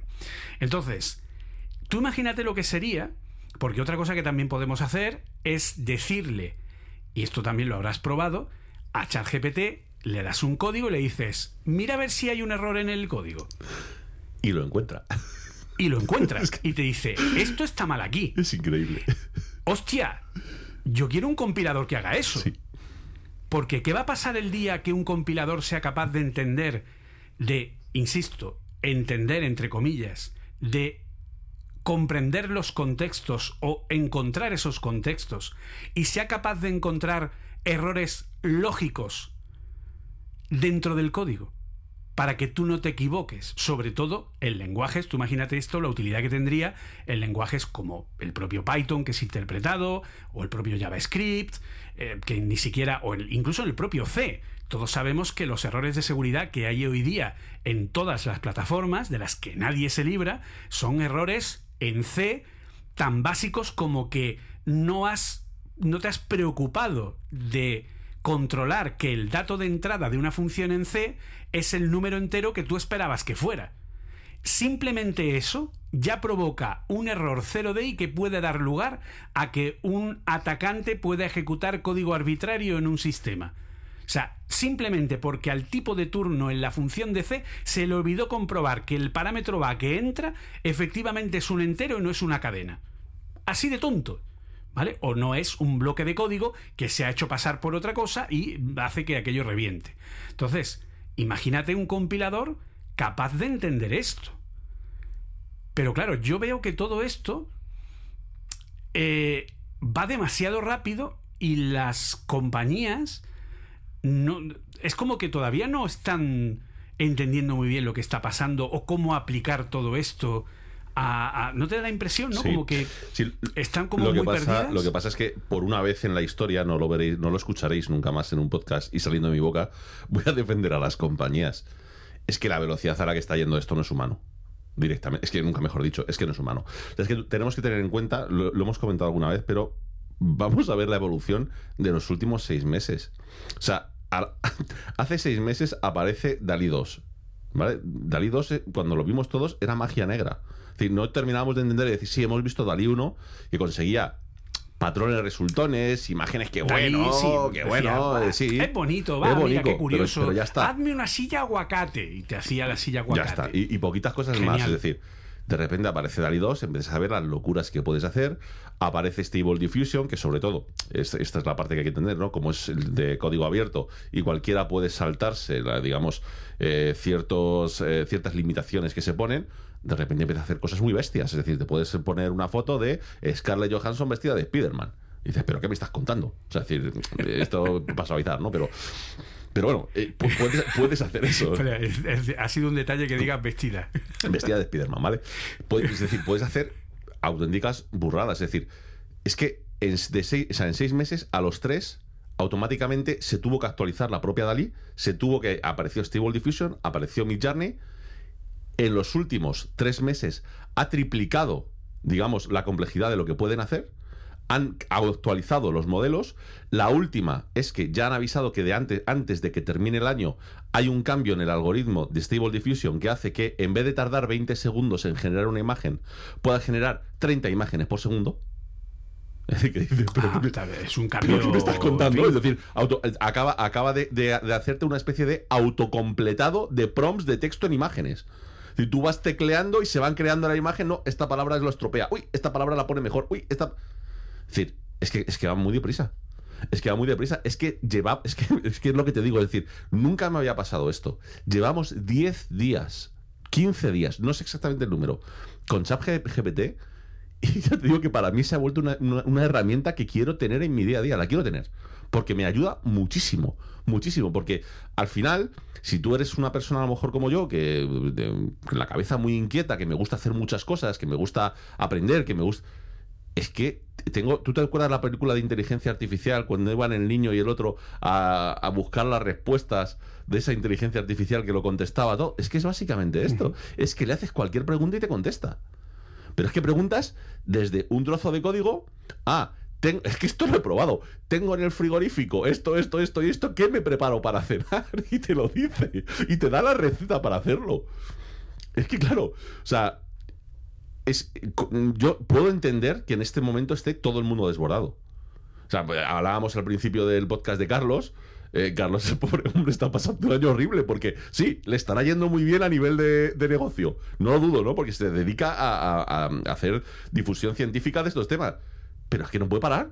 O sea, es decir, o sea, este tío se quiere coger unas vacaciones y no puede. O sea, es decir, porque es que literalmente semana a semana estamos viendo cambios significativos en lo que está pasando. Entonces, claro, Claro que nadie sabe por dónde tirar, nadie sabe hacia dónde va a ir. O sea, fíjate, o sea, esto salió hace una semana y ya a alguien se le ha ocurrido, que te lo comenté ayer y lo he puesto esta mañana en el directo, un eh, programa que está en versión 0.1.2, o sea, calcula, en el que utiliza GPT para en una terminal de Linux o de Mac o de Windows o de lo que tú quieras, poder utilizar lenguaje natural. Es decir, en vez de tener que aprenderte, digamos, los comandos que tiene un- un- una terminal para hacer las cosas, tú le dices, nada, cópiame este archivo que tengo aquí de vídeo en esta carpeta en la, en la raíz, pero con estas palabras. Y te dice, este es el comando que quieres y te lo ejecuto. y te lo hace. Le dices, oye, que es que quiero, mira, ¿por qué no me descargas a esta carpeta, a la carpeta que se llama no sé qué, este vídeo de YouTube de esta URL? Y te busca hasta una aplicación que es capaz de hacer eso y te lo descarga. Claro, eh, y esto es una versión 0.1. Es que, claro, tenemos que mentalizarnos que cualquier tecnología, por básica que sea, básica, basiquísima que tengamos ahora mismo, nunca hemos tardado menos de un año y medio en empezar a utilizarla. Y sin embargo, aquí llevamos 10 días y hay ideas de todos los tipos y colores. Alguien friki como yo, yo, yo me estoy- creando librerías de Python. Y dirás, ¿cómo te estás creando librerías de Python? Pues muy sencillo. Me cojo y digo, vamos a ver, quiero que me hagas un programa que haga esto, ¿vale? Y me dice, esta es la librería. Él lo hace y dice, pues empieza diciendo, import tal librería y lo hace con esa librería. Le digo, muy bien. Pero claro, a mí lo que no, como a todo el mundo, muchas veces no te gusta de la librería es que estás utilizando una librería de terceros. Y eso puede, en un momento dado, puede, puedes tener un problema, ¿no? Evi- Evidentemente. Le dices, bueno, quiero que hagas lo mismo con otra librería. Y te lo, te lo hace. Muy bien. Hazme lo mismo con otra librería. Te busca una tercera librería. Házmelo. Hasta que llega un punto en el que ya lo hace. Le digo, muy bien.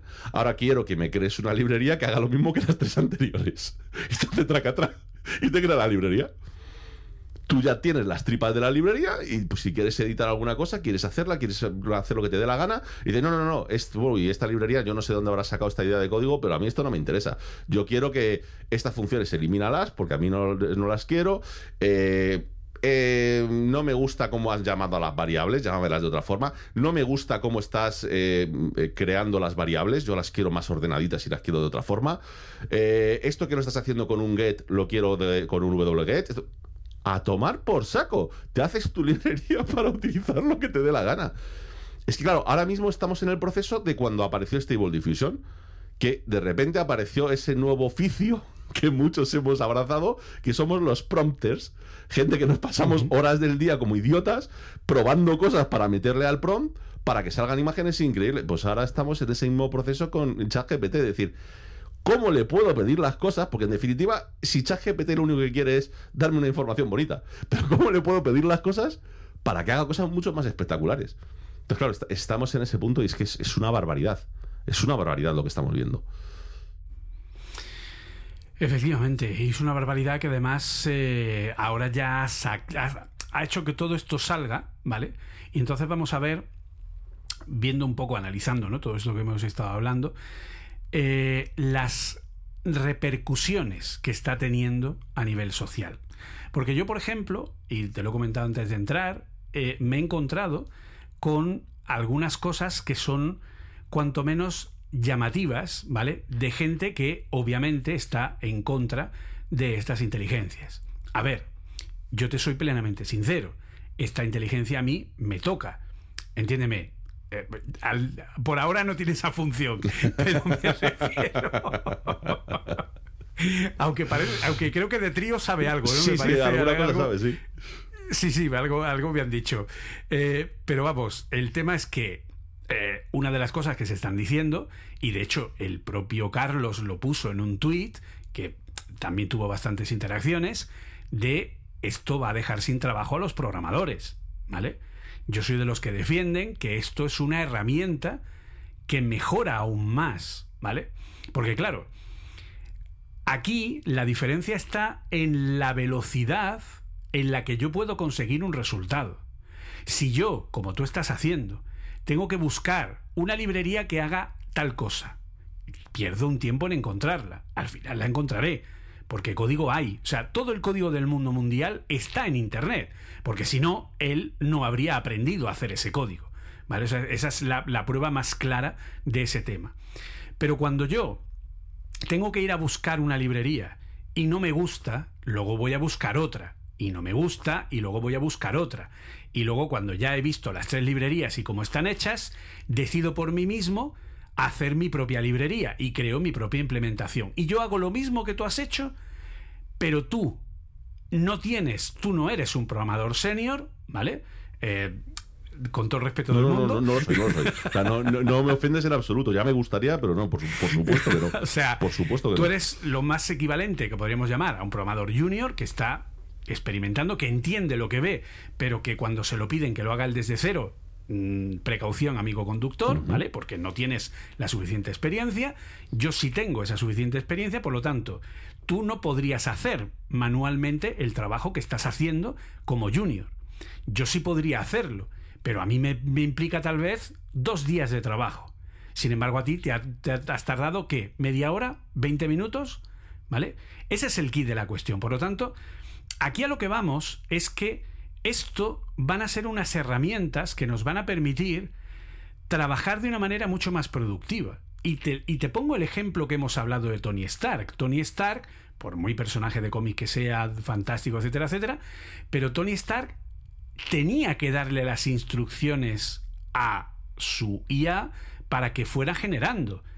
La IA no fue capaz de crear el, el- ¿cómo se llamaba? El- el- la, la cinta de Moebius, ¿no? Sí. Que le permite viajar en el tiempo. Pero todo el proceso de generación hasta llegar a esa cinta de Moebius, con unas simples instrucciones que le permiten decir ahora por aquí, ahora por aquí, ahora por allí, las consigue. Yo creo que, por ejemplo, en el caso de los artistas, ¿vale? Yo tengo el ejemplo que sabes que se, se viralizó hace un tiempo de una chica que ha editado un cómic hecho entero en Mid Journey, ¿vale?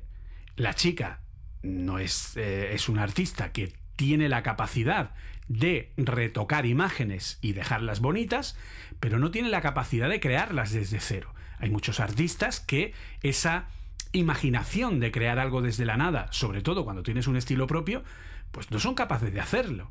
Sin embargo, esto es capaz de hacerlo. Pues esta chica es, dibujó ese cómic en base a imágenes desde Mid Journey, pidiéndole a la inteligencia artificial y retocando esas imágenes, pasándolas por algoritmos que le ampliaban la, le mejoraban la calidad haciendo una pescaling, tal, y al final pues consiguió crear este. Entonces, aquí tú puedes decir, entonces esta chica no es la autora de ese cómic, esta chica no es la artista que ha creado el cómic, o el artista es la inteligencia artificial. No, la inteligencia artificial no es un. O sea, lo que está creando y ni siquiera es capaz de recordarlo, porque cuando le vuelvas a pedir el mismo prom, incluso con el mismo seed, no te va a dar exactamente el mismo resultado. ¿Vale? Siempre va a tener pequeñas variaciones. Entonces, es un poco ahí el key de la cuestión. Yo, ¿puede ser que me sustituyan en algún momento como programador? A ver, obviamente es, es lógico que llegado un momento determinado, en vez de necesitar un equipo de 20 personas para sacar adelante un proyecto, pues tal vez necesite a la mitad de gente. Pero esa mitad de gente tendrá que ser más especializada. La tecnología, históricamente, siempre ha ido eliminando las, los, digamos, las profesiones de menor cualificación y ha ido promoviendo las profesiones de mayor cualificación. Entonces, y esto, bueno, puede ser un punto de, de discusión al respecto, si podría ser o no. Está claro que si yo ahora valoro cómo está ChatGPT, obviamente es una herramienta brutal, pero ni de coña puede sustituir a un programador como tal. Pero la pregunta no es ¿puede ChatGPT sustituir a un programador? La pregunta es ¿podrá sustituirlo en algún momento evolucionando desde aquí? ¿Tú qué piensas? Pues yo lamentablemente, porque esto va a ser un paso complicado que todos vamos, creo que vamos a tener que asumir, eh, yo creo que sí nos va a sustituir. Y yo creo que sí por una razón, y es, una cuestión de crecimiento de estas tecnologías. Es, decir, es lo que hemos hablado varias veces durante, durante el podcast. Eh, hace 10 años, el concepto de Machine Learning y de aprendizaje automático era teórico. Teórico. Como mucho había algún algoritmo por ahí que hacía alguna cosita, que estaban probando y demás. Era teórico, sin más. Hace 5 empieza a popularizarse porque se pueden hacer cosas chulas. De momento muy simples, pero cosas chulas. De, acuérdate de aquella, aquella presentación, me acuerdo, de Apple, que estábamos todos apostando cuántas veces decían Machine Learning a lo largo de, la presentación, porque lo repitieron hasta la saciedad, ¿no? Eh, hasta hace dos años, algo como ChatGPT, algo como GitHub Copilot o algo como... Es que era ciencia ficción, incluso para los que nos gustan estas cosas. Sabíamos que ese era el camino, pero vamos, no pensábamos que esto pudiese estar aquí. Eh, la pregunta es, eh, estos niveles de complejidad, abstracción y tal, que ahora a día de hoy vemos como mm, no tiene pinta de que vayan a hacerlo, ¿no? Alguien tendrá que darle la orden, ¿qué va a pasar en 10 años?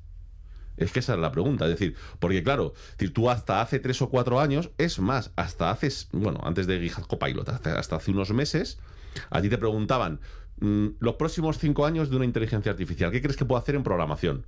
Pues tú dirás, hombre, pues seguramente será capaz de, eh, en función de una pregunta, sacar una librería. O en función de, de que yo le digo, aquí quiero poner un if, que sea capaz de decir, bueno, pues como las variables que tengo aquí puedo relacionarlas, esto es una posibilidad. Como mucho tiraríamos algo así. Es decir, ya lo veíamos como un gasto de computación bestial. Y sin embargo te está escribiendo código perfectamente viable. Es decir, mejor o peor, ya sabemos que falla, eh, pero es que entendamos que esto es como todavía una prealfa. Es decir, es que, es que yo creo que es un poco lo que nos tenemos que meter en la cabeza. Tenemos que entender que cada versión de GPT no, no es, esto no es como en los procesadores que tú dices, siguiente versión del procesador, hemos multiplicado por 1,25 la potencia. O Apple por 2 la potencia. O por... No. Aquí cada vez que hay un aumento, multiplicamos por 100, por 1000 o por 10.000 la potencia. Esto es lo que está pasando ahora mismo. En esa gráfica estamos ahora mismo. O sea, es decir, ahora mismo tú miras para atrás y la gráfica que tienes es plana, pero miras para adelante y es una maldita vertical. Estamos en, una logarítmica. Entonces, claro, puede ser que muera de éxito. Es decir, puede ser que, oye, esto vaya tan deprisa que ni Dios sepa usarlo, que tal, y que tenga que frenarse porque somos nosotros los que no le seguimos el ritmo, por supuesto. Pero claro, es decir, muchas veces tú dices, ¿por qué? Yo, yo lo veo de esta manera. Dices, ¿por qué no es capaz? ¿Por qué no es capaz? Una inteligencia artificial como pueda ser ChatGPT, hacer, imagínate, una aplicación completa de iOS, joder, pues por muchas cosas. Punto número uno. Es que tú le dices, quiero hacer una aplicación que haga esto, y pues evidentemente a día de hoy un chat GPT no va a saber, primero, cómo estructurar la aplicación. Segundo, no va a saber cómo, qué librerías tiene que utilizar. No va a saber eh, cuál es, digamos, no, no el código, sino cuál es la arquitectura correcta para armar esa aplicación. No va a saber desarrollar las distintas pero es que tampoco pensábamos que esto iba a ser posible lo que está haciendo ahora hace un año y medio. Entonces, claro, no me parece difícil, no me parece complicado ver que en siguientes iteraciones en las que la potencia ha subido dos órdenes de magnitud, sea capaz de subir ese nivel de abstracción, en el que tú le digas, necesito una aplicación de Android que haga esto, esto, esto y esto. Y lo que te contesto es, anda, vete pagando una licencia de, para Google, para no sé qué API, que la necesitas, vete preparando la de no sé qué, vete preparando la de no sé cuál, necesito estos tokens, aplicación hecha y funcional. De verdad que no me parecería tan raro. Pero ojo, eh, que esto estamos hablando de a nivel de, de, de mm, programación. Yo te puedo hablar a nivel de ingeniería. Yo ahora mismo, es decir, estoy tentado de volver a mi antiguo trabajo. Porque si yo no vuelvo a mi antiguo trabajo, yo hago mi trabajo en tres minutos por la mañana. Es decir, si me dejasen volver a mi antiguo trabajo estando en mi casa sin moverme, lo recuperaba. Porque yo haría las ocho horas de trabajo en tres minutos. O sea, el único problema es que no hay nadie más que sepa hacerlo. Pero yo te digo que ahora mismo yo me cojo, me llega una oferta, se la meto al sistema y le digo, sácame toda esta información. Que me tiraba yo una semana para hacerlo. Y me la saca del tirón. Me acabo de ahorrar una semana de curro, de, pero en una llamada. Porque gran parte de de la, digamos, de cuando tú estás haciendo un trabajo técnico de ingeniería es recibir muchísima información, procesarla en tu maldita cabeza y de alguna forma tabularla, prepararla, compararla y validar cosas que estás haciendo. Eso lo hace este sistema en un clic. Es decir, yo podría coger, me llega una oferta de compresores con toda la información que viene escrita. O sea, que es que no, viene de otra forma, viene escrita. Se la meto y le digo, venga, necesito la potencia máxima, la potencia del motor, la potencia de no sé qué, la potencia de no sé qué. Le doy una lista de cosas que necesito. Vale, necesito que ahora me compares este con... Lo hace. Entonces, claro, o sea, y esto es como estamos ahora. Súbele un par de niveles de abstracción más. Tema de dibujo. Pero si es que llevamos con Stable Diffusion 100 días. 100 días. Y yo ya hago todas mis miniaturas con Stable Diffusion. 100 días.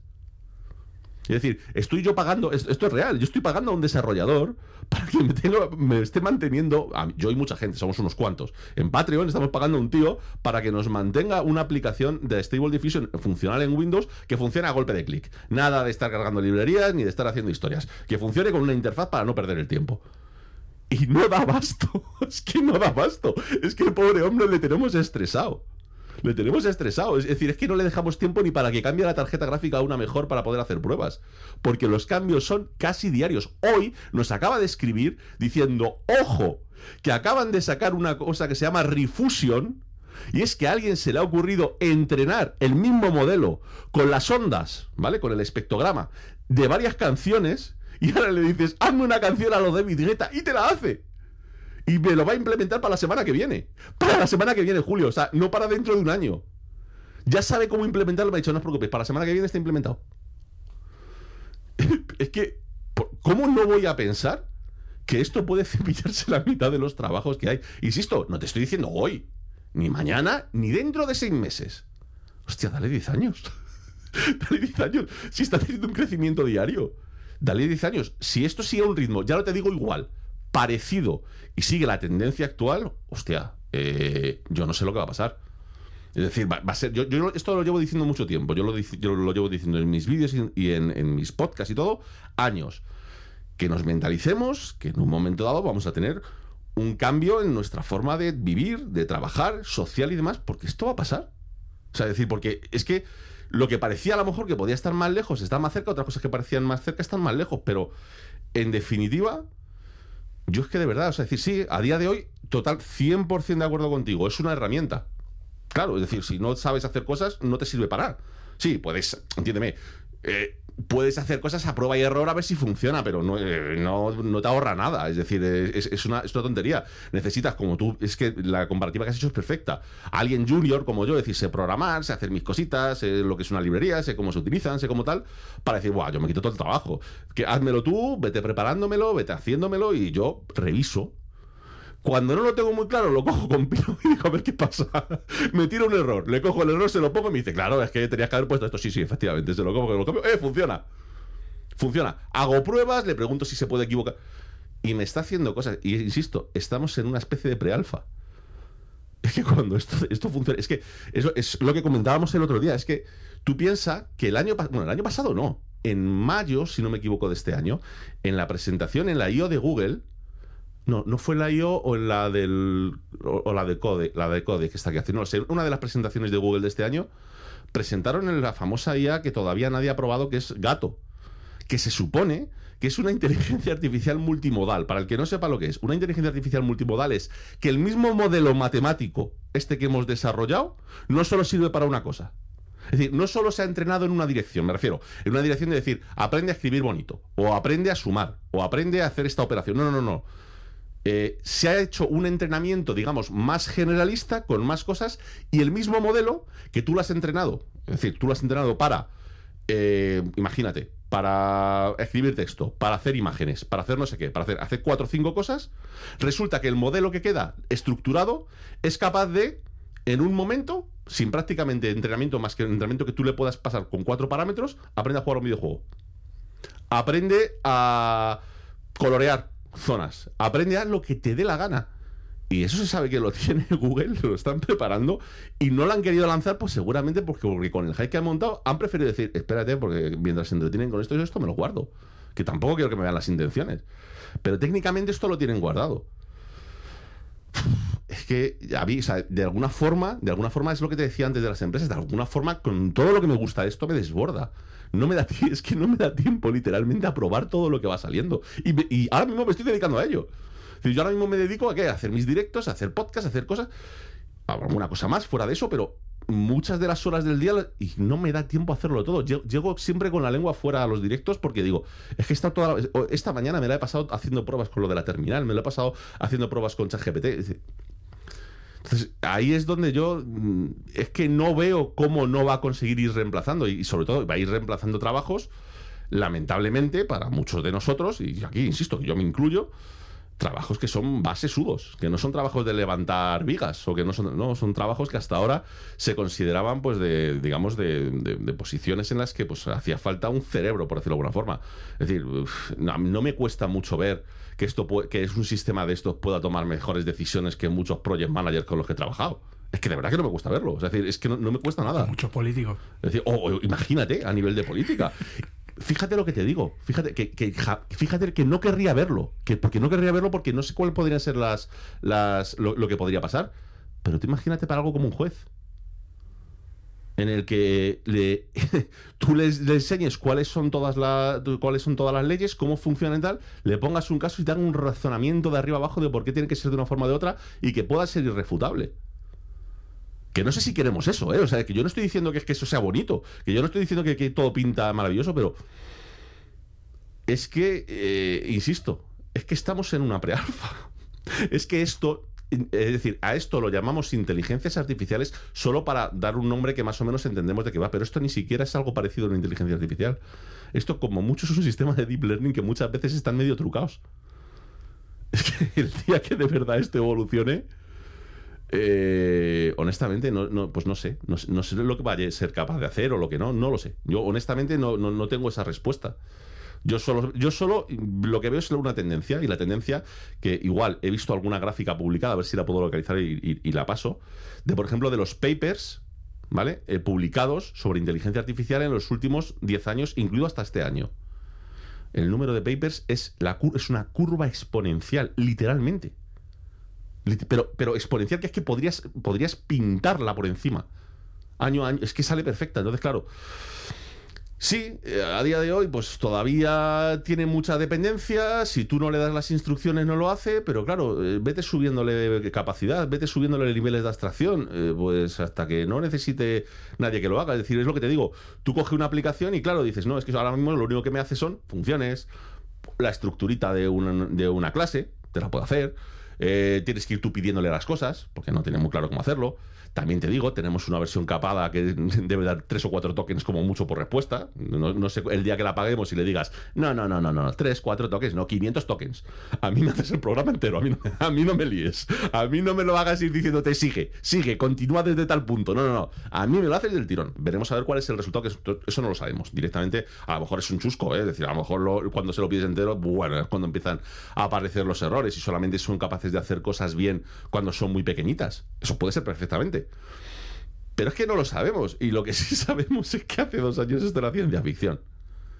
Y que día a día va cambiando, va evolucionando, va mejorando. Entonces, claro, yo, es lo que te digo, a mí me da respeto, me da respeto por eso, porque igual lo que pasa con los artistas, con, con- todo, con todo, todo el campo en el que se va metiendo, son campos en los que dices, es que lo hace mejor que yo. Pasa que yo, a ver, tengo mis ciertas, eh, como programador que analiza el código, tengo mis ciertas, eh, digamos, inquietudes o preguntas ¿no? al respecto. Porque al final eh, hay que entender que en realidad estas IAs, y no sé en qué momento esto podría cambiar, porque ahí yo creo que está una de las grandes preguntas, si esto puede cambiar en algún momento o va a cambiar en algún momento, realmente no están, y volvemos al término, ¿no? Y esto ya nos vamos a poner filosóficos a tope, ¿vale? No están entendiendo lo que te están diciendo. Porque lo que están haciendo técnicamente es completar unas estructuras en base a las estructuras que ellos han aprendido.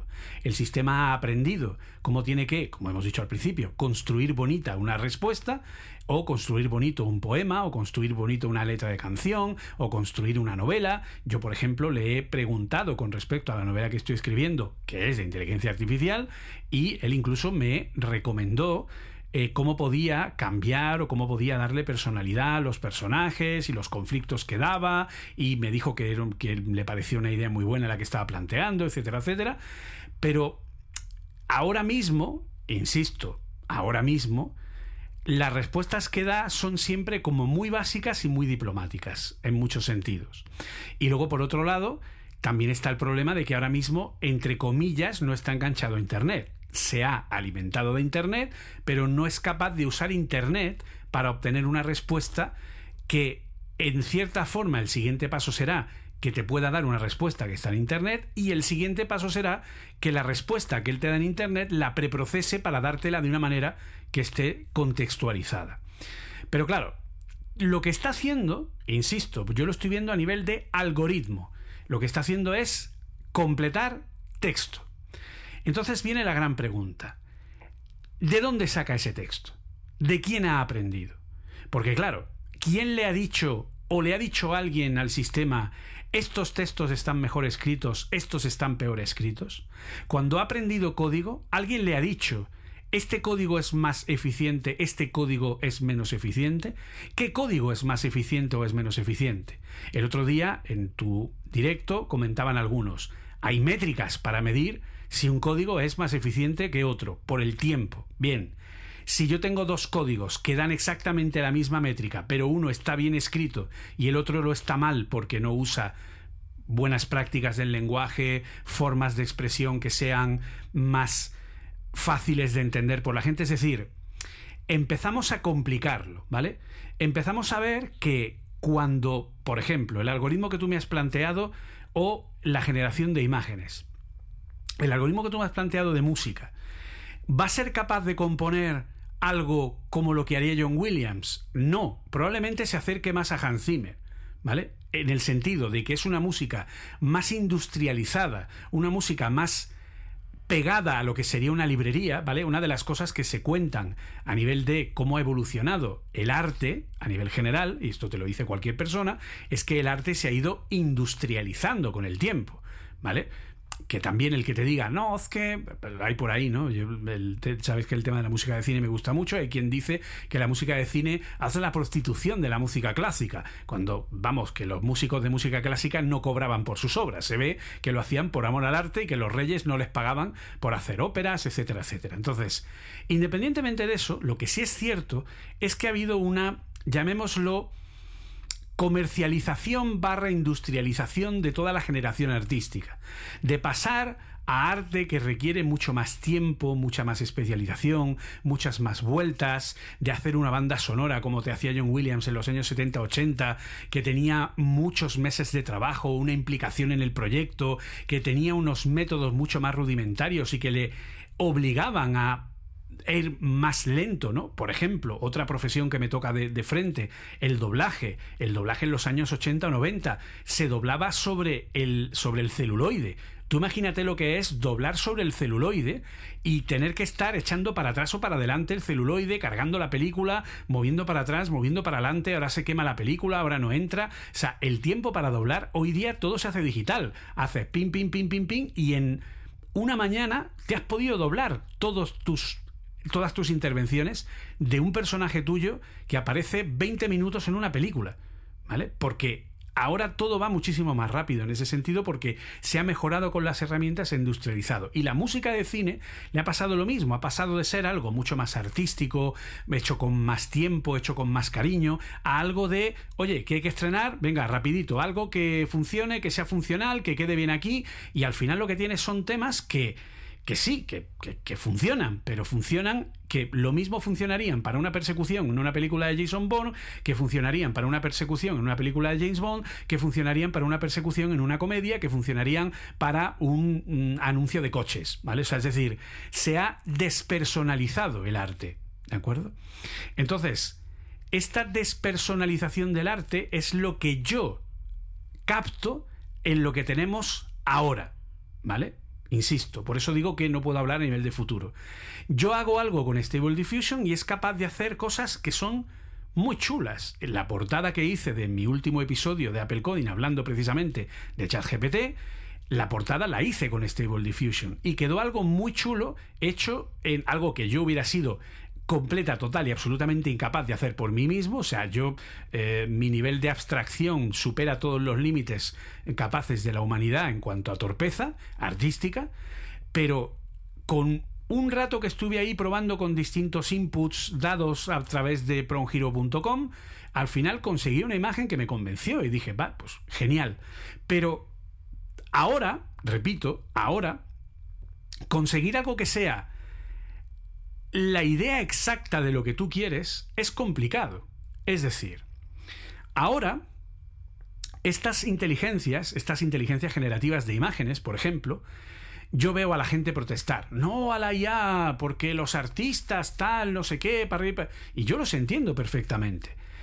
Pero al final estas IAs, ahora, repito, están funcionando como bibliotecas que ya existen yo estoy apuntado a Envato Elements, que es una biblioteca que tiene millones de fotografías, millones de ilustraciones, millones de músicas de catálogo, millones de millones de todo. O sea, tiene la hostia en verso de cualquier tipo de cosa que tú necesites de efecto de sonido, de plugins, de eh, plugins de Final Cut, de DaVinci Resolve, de efectos, de titulaciones, de tal.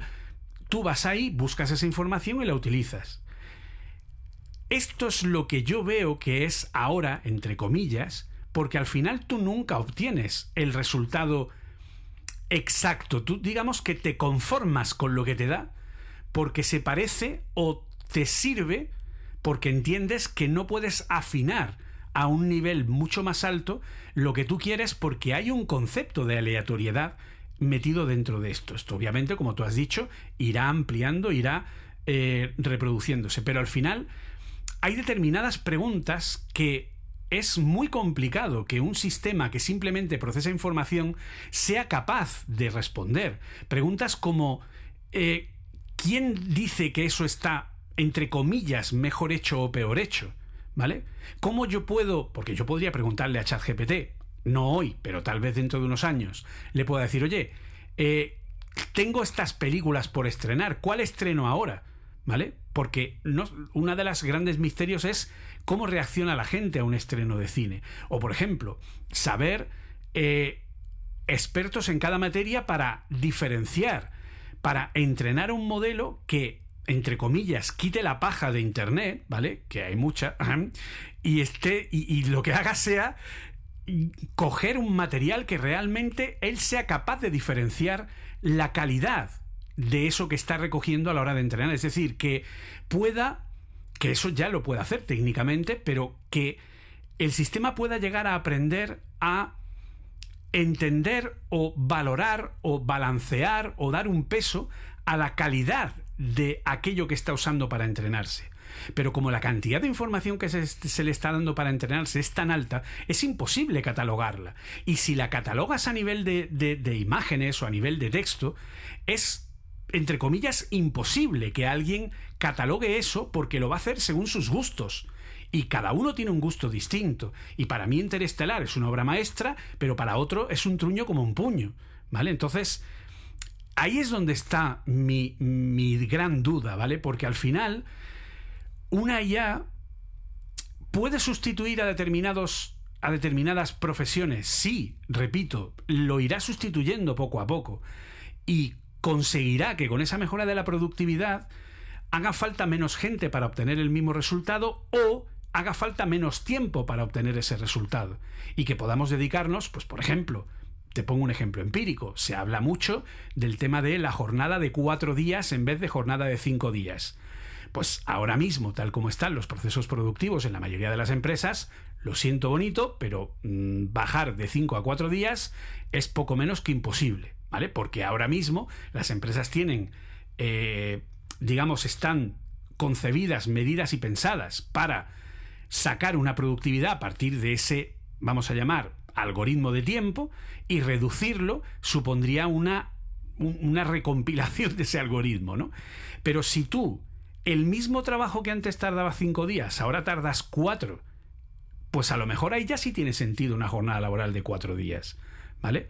Y entonces estás consiguiendo lo mismo, estás ahorrando tiempo y permites que un gran problema que hay hoy día en la sociedad, que es la falta, o sea, la, la, falta de eh, poder eh, tener nuestra conciliación entre nuestra vida personal y nuestra vida laboral, que podamos vivir, eh, no vivir para trabajar, sino trabajar para vivir, pues se haga una realidad, ¿vale? Y que, bueno, pues que, insisto, que los trabajos que tienen menor necesidad a nivel de cualificación puedan ser sustituidos por estos algoritmos. Pero la gran pregunta final es, si necesitamos que se puedan diferenciar cosas tan etéreas como el bien o el mal, tú lo has dicho antes, yo no sé si quiero una IA que sea un juez, porque justo va a ser, pero hay tantas implicaciones con eso que a lo mejor una IA siendo juez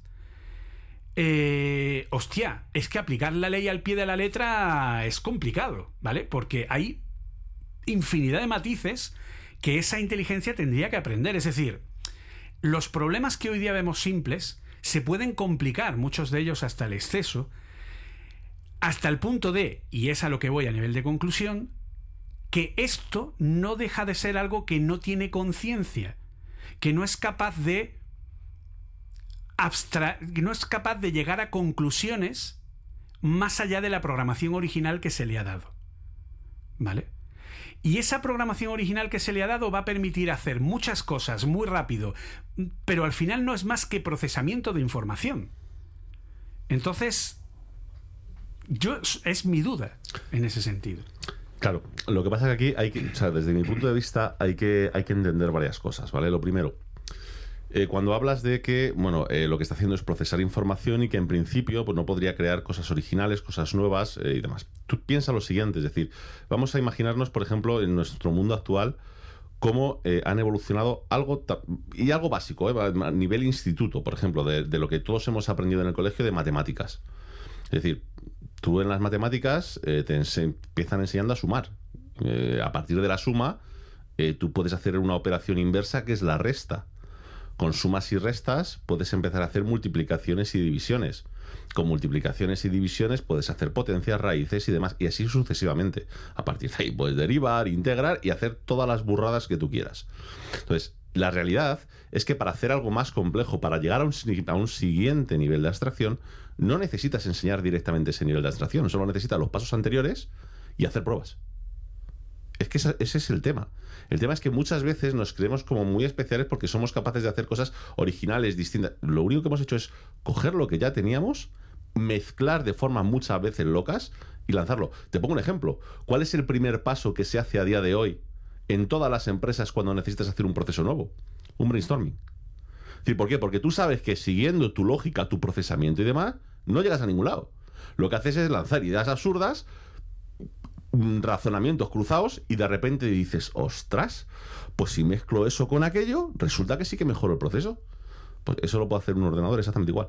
Es decir, no hay ninguna diferencia. Si tú le has, entre comillas, enseñado que mm, sea capaz de resolver un tipo de problema y por el camino para resolver ese problema aprendido a resolver cosas más básicas, porque al final es lo que estás consiguiendo con la red neuronal, es decir, distintos caminos de la red son distintos tipos de operaciones que es capaz de ir enlazando, pues automáticamente vas a conseguir esa progresión de la que estamos hablando.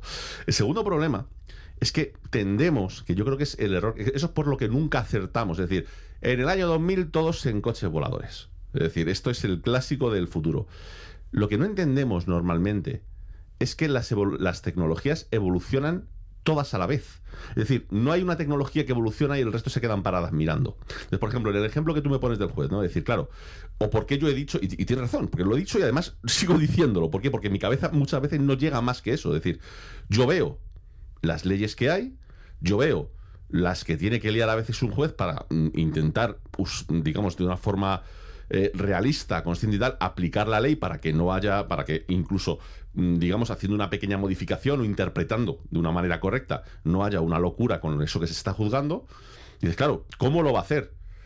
es que también una inteligencia artificial puede crear leyes que no tengan esas erratas.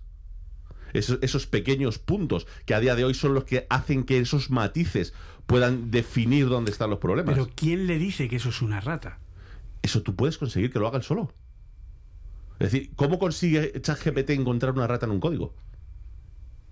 Pues porque lo está comparando con código que sabe que Pues está lo bien. comparará con cosas que ya se han hecho anteriormente. E incluso claro- teniendo una base podrá desarrollar nuevas formas de ver eso. Pero sigue comparando datos con datos. Pero tú comparas datos Pero con datos, no Julio. Tú siempre comparas datos con datos. Sí, pero, pero hay determinados datos que es muy difícil de representar. Es decir, tú imagínate eh, una situación concreta de una persona que, por, por ponerte un ejemplo, tienes. Tú estás firmando un contrato, ¿vale? Te pongo un ejemplo empírico. Tú estás firmando un contrato de una tarjeta de crédito. Y esa tarjeta de crédito tiene un interés del 24%. Y tú te tiras pagando ese el- durante un montón de tiempo esos intereses, al final esa tarjeta se queda eh, impagada y viene la entidad y te reclama la deuda y tienes que pagarla tal y cual y eso va a un juez. Con el contrato en la mano y lo que tú has firmado, tú tendrías que pagar. Y tú no te libras de pagar. Pero un juez puede entender que a pesar de que ese contrato está bien redactado y está bien firmado, ahí hay una mala praxis, ahí hay un aprovechamiento, ahí hay una forma en la que se están aprovechando y por lo tanto es capaz de discernir que eso es una ilegalidad. ¿Cómo llega una IA a llegar a esa Métele la información suficiente. Es decir, si a esa ¿Y IA cómo le metes esa información? Pues- esa es mi duda. Pues, meterle la información es simple y llanamente alimentarlo de toda la información que tenemos.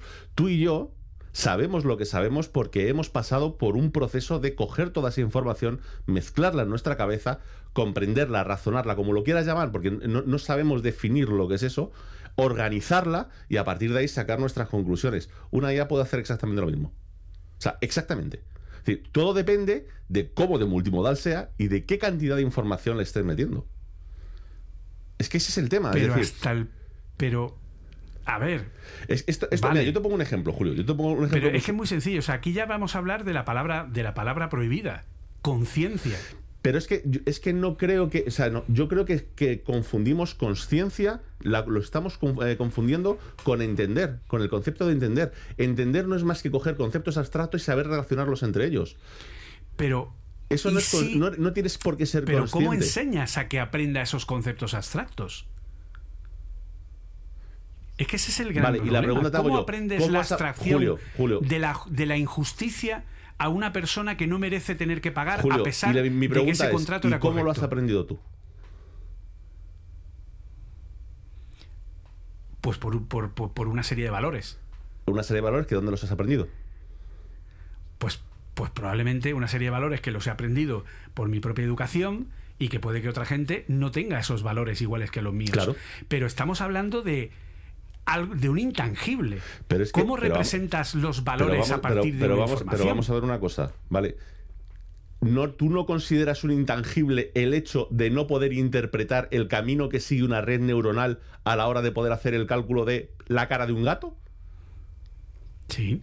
Pues estamos en la Bueno, misma. no un intangible. Tienes los mismos Lo- intangibles. Lo es que decir, hago es, es- Pero es un poco como tú has dicho al principio. Es intentar entender cómo funciona el cerebro, pero no soy capaz. Yo lo único que puedo ver es que hay ráfagas de luz y que hay determinadas zonas que se excitan cuando me muestras una imagen de un tipo o de otro, pero la interpretación de lo que hace realmente el cerebro es tan compleja, porque son tantos casos y tantos casos que yo no voy a ser capaz de entender qué hay ahí. Entonces, lo que tú estás diciendo es que puede llegar un momento en el que desarrolle la capacidad de entender ese nivel de abstracción para aprender conceptos Sí. como la moral, Sí. como lo que está bien y lo que está mal, Sí. como... Pero en base a qué?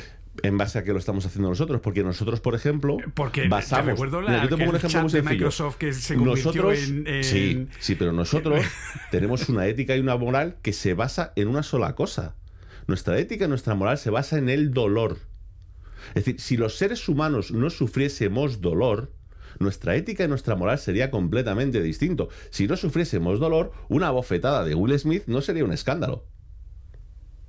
Porque la violencia perdería su sentido. Es decir, nosotros hemos establecido una moral, unos conceptos y tal, en función de nosotros, como especie, ¿cómo hacemos para sobrevivir? Ahora tú coges un ordenador y tienes dos opciones. Dejarlo a su libre albedrío, que vete tú a saber lo que hace, ¿vale? O ponerle ciertas eh, limitaciones, que veremos a ver cómo se ponen, ciertas limitaciones de decir, esto, alguien tendrá que decirle, esto desde el punto de vista humano está bien y esto desde el punto de vista humano está mal. Cosas muy básicas. Es decir, porque dentro de ¿Y los si alguien humanos... le dice lo contrario, qué? ¿El, el qué? ¿Y si alguien le dice lo contrario? Y si alguien le dice lo contrario, la tienes liada. No te estoy diciendo que no sea un riesgo, te estoy diciendo que funciona así. Es que son cosas completamente distintas. Es decir, pero lo que no dudo es que esas capacidades de abstracción de las que nosotros los seres humanos nos vemos tan emocionados, mira nuestros, mm, disculpa, son procesos que si tuviésemos la capacidad suficiente para interpretar lo que pasa en nuestras cabezas, tendríamos perfectamente analizados. Hoy mismo estabas explica- yo estaba explicando una noticia de que se está consiguiendo detectar en función de ciertas zonas que se activan del cerebro, va- o sea, de aquí a unos años tú ya no vas a poder ir a un médico diciendo estoy deprimido. Porque el médico te va a poner una gorra, le va a dar un botón y te dice tú no estás deprimido porque se empieza a comprender que es una depresión en el cerebro. O sea, no es que es una depresión a nivel de síntomas o que es una depresión a nivel de cómo te sientes. No, no. Que es una depresión en los procesos que hace el cerebro. Esto hasta ahora no se podía hacer, pero ahora se está empezando a detectar. Es decir, esto es como la magia. Es decir, hasta hace no mucho, todo lo que no se entendía era magia. Pues aquí pasa un poco lo mismo. Es decir, todo lo que no sabemos cómo coño hacer es imposible. No, no, no, no, espérate, espérate. Porque no olvidemos, es decir, que es que yo, yo siempre lo relaciono y, y- y esto es- no, no es una cosa que diga yo. Es decir, es que esto no soy el único que lo dice. ¿Qué es el ADN? ¿Qué es, o sea, ¿qué es el ADN? El ADN es un ordenador químico que tiene una Bueno, información es un almacenada, procesador químico, un procesador químico, procesador biológico. Exactamente. Tú le metes un, un input y te saca un output. Punto. Eso es el ADN. Mm, Si estamos partiendo de la base de lo que lo que estamos creados es a, par- a partir de algo así, yo no veo por qué diferenciar de esa forma, digamos, a pesar de que tenga, por supuesto, dif- diferencias, me refiero a nivel de estructura y de tal, pero a nivel complejidad, cuestión de tiempo. Cuestión de tiempo que seamos capaces de hacer cosas tan complejas como las que tenemos en la cabeza. Y cosas que nosotros estamos interpretando como imposibles de hacer por un ordenador. ¿Por qué? Porque el ordenador tiene varias órdenes de magnitud menos potencia que lo que tenemos en la cabeza. En el momento que igualemos esas órdenes de magnitud, pues a ver si, si lo pueden hacer o no. Y yo, esto claro, es una predicción, yo esto no puedo afirmarlo, es decir, es- eso es evidente. Pero mi predicción es que claro que va a poder. Por supuesto que va a poder. O sea, no veo por qué si nosotros podemos hacerlo, no lo vamos a hacer algo que nosotros mismos estamos replicando. Porque claro, no nos Bien, olvide- Pero yo- entonces ahí viene la siguiente pregunta. ¿Y quién da las instrucciones? No te digo, ya, la- ya tengo el modelo entrenado, pero el modelo entrenado es como un iPad sin apps. Tendrás que decirle La- lo que quieres hacer. Pero, Julio, ¿y a ti quién te da las instrucciones? Tú, volvemos a lo que hablamos al principio. Mi imaginación. Tus, instrucciones. Mis necesidades. Julio, tus instrucciones es no morir al final del día. Y tú sabes que en el mundo en el que vives, no morir al final. Entre otras cosas. No, no, no, no, no, no, no, no. No te equivoques. Tú sabes, tú sabes que para no morir al final del día, ¿vale? Pues vives en una sociedad en la que nos hemos organizado de cierta manera, necesitas hacer ciertas cosas que te proporcionan ciertos bienes, con esos bienes tú te mantienes, te mantienes a tu familia, te mantienes es vivir o morir. Es decir, ¿cuál es el, la eh, cuál es el objetivo de la vida? Es decir, es una reacción que lo que, lo que, lo que intenta es continuar con ese proceso que está haciendo. Única y exclusivamente. Todo un ordenador. Mira, te pongo un ejemplo. Te pongo un ejemplo que yo creo que se entiende bien. Que es.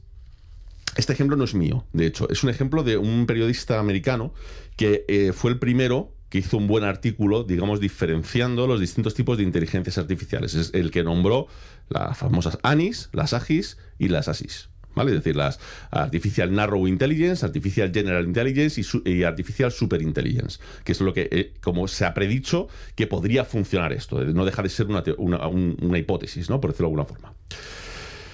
Él te pone un ejemplo. Él te pone un ejemplo, ¿vale? Tú imagínate que tú haces una IA muy básica, ¿vale? Muy, muy, muy, muy básica. Muy, muy básica. Que lo que va a hacer es simplemente aprender a escribir. Tú lo que quieres es que haga caligrafía bonita. Sin más, caligrafía bonita. Tú, el único objetivo que le vas a poner a esa inteligencia artificial es que tenga, es que haga caligrafía bonita. Nada más. Entonces, él va a tener un brazo robot, va a tener un bolígrafo, un plotter o lo que quieras poner, y lo que va a hacer es hacerlo. Y tú, pues con otra inteligencia artificial o a través de una supervisada o lo que tú quieras, vas a puntuarle cómo de bonito puede hacerlo. ¿Vale? Si tú limitas, si tú limitas la capacidad de los, digamos, del sistema de inteligencia artificial que va a utilizar ese brazo robot, o sea, si limitas lo, a ver, ¿cómo, te digo? Si limitas lo que es la capacidad computacional que va a tener, pues evidente, evidentemente, digamos que los medios que va a poder utilizar para poder llegar a escribir, pues van a ser cosas relativamente básicas. ¿Por qué? Porque no puede desarrollarse más de, a, más de un punto. Tú imagínate que alguien comete el error de darle a esa inteligencia artificial, ¿vale? Es mejor, no inteligencia artificial, ese sistema de, de red neuronal con eh, machine learning y tal, en vez de darle una red neuronal, imagínate, por poner un ejemplo absurdo, de 20 capas con 500 neuronas cada una, que a lo mejor es más que suficiente para que haga un trazado bonito, es decir, porque no hace falta muchas más matemáticas para eso, en vez de eso le das algo que sea el equivalente, imagínate, en computación a 500 cerebros. Y no solo eso, sino que además lo conectas a Internet. Pues el problema que vas a tener es que con toda esa capacidad puedes generar caminos por esa red neuronal que para llegar a la conclusión final, que es hacer un trazado, haya hecho por el camino un montón de cosas superfluas, que sean absolutamente superfluas, pero que puedan mejorar mínimamente cuál es el resultado final. Es decir, tú en un principio si tienes una red pequeña, como mucho, pues lo que va a medir son curvaturas, patrones de giros, trazos, grosores y tal. Pero dependiendo de cuánto lo alimentes, a lo mejor puede decidir ese, que eso no es una decisión consciente, eso es una decisión simplemente del proceso evolutivo de cómo se genera esa inteligencia artificial, en un momento dado puede decidir que para mejorar eso tiene que entender algo de historia. Porque resulta que nos gustan los humanos ciertos patrones en función de ciertos periodos históricos que han pasado ciertas cosas. Encuentra el patrón, encuentra la relación y empieza a utilizarlo. O a lo mejor empieza a tomar, a sacar conclusiones que tú no habías predicho, como por ejemplo de decir... Eh, Pero eso se sale de la modalidad, es decir, tú una modalidad al final es el algoritmo que programa los pasos del entrenamiento para procesar la información y tomar una serie de salidas. Sí. Y eso está preprogramado. Entonces estaremos hablando de una multimodalidad, a ver si soy capaz de decirlo, multimodalidad claro, pero es aleatoria. Claro, pero a partir de conclusiones. Pero Julio, eso se llama gato que lo tiene Google. No, Gato lo que es capaz es de coger un programa que identifica, o sea, un programa que dibuja imágenes, un programa que hace sonidos, un programa que hace vídeo y decirle, hazme un vídeo con una imagen que tenga un sonido y te mezcla todo eso y te genera una cosa. No, no, no, Gato lo que te está haciendo, ¿vale? Es en el mismo modelo matemático darle varios entrenamientos distintos. Sí, pero y una vez que tiene dados varios basado en una misma espera de resultado. ChatGPT nunca va a ser capaz de hacer nada que no sea completar texto. No, coño, evidentemente. pero nada que sea pero Julio, generar imágenes. Pero Julio, es que es lo que te digo. Todo depende, todo depende de la estructura interna que tú le des a tu red, de qué le permitas hacer. Si por mucho. Pero eso es el programa que programa la red. Y para eso hace falta, ya no es una evolución de los entrenamientos que hagan cosas, es que haya un programa capaz de entender algo tan digamos abstracto como la generalidad del pensamiento y que tome decisiones porque al final la multimodalidad es que cogerá y le dirás, vale, yo quiero que este mismo modelo sea capaz de dibujar, sea capaz de, eh, sea capaz de hacer vídeo, sea capaz de, entrenar sonido, porque es el es lo que yo le doy como entrada. El único resultado. Pero entonces, ¿qué haces? Le das la entrada del mundo. Le dices, toma, come el mundo. No, le, das, le das una entrada que sea más grande de la que realmente necesita. Y el resultado siempre va a ser el mismo, que va a ser dibujar. ¿Vale? El problema es que te puedes sí, pero el pero el pesado de esa información se está preprogramado.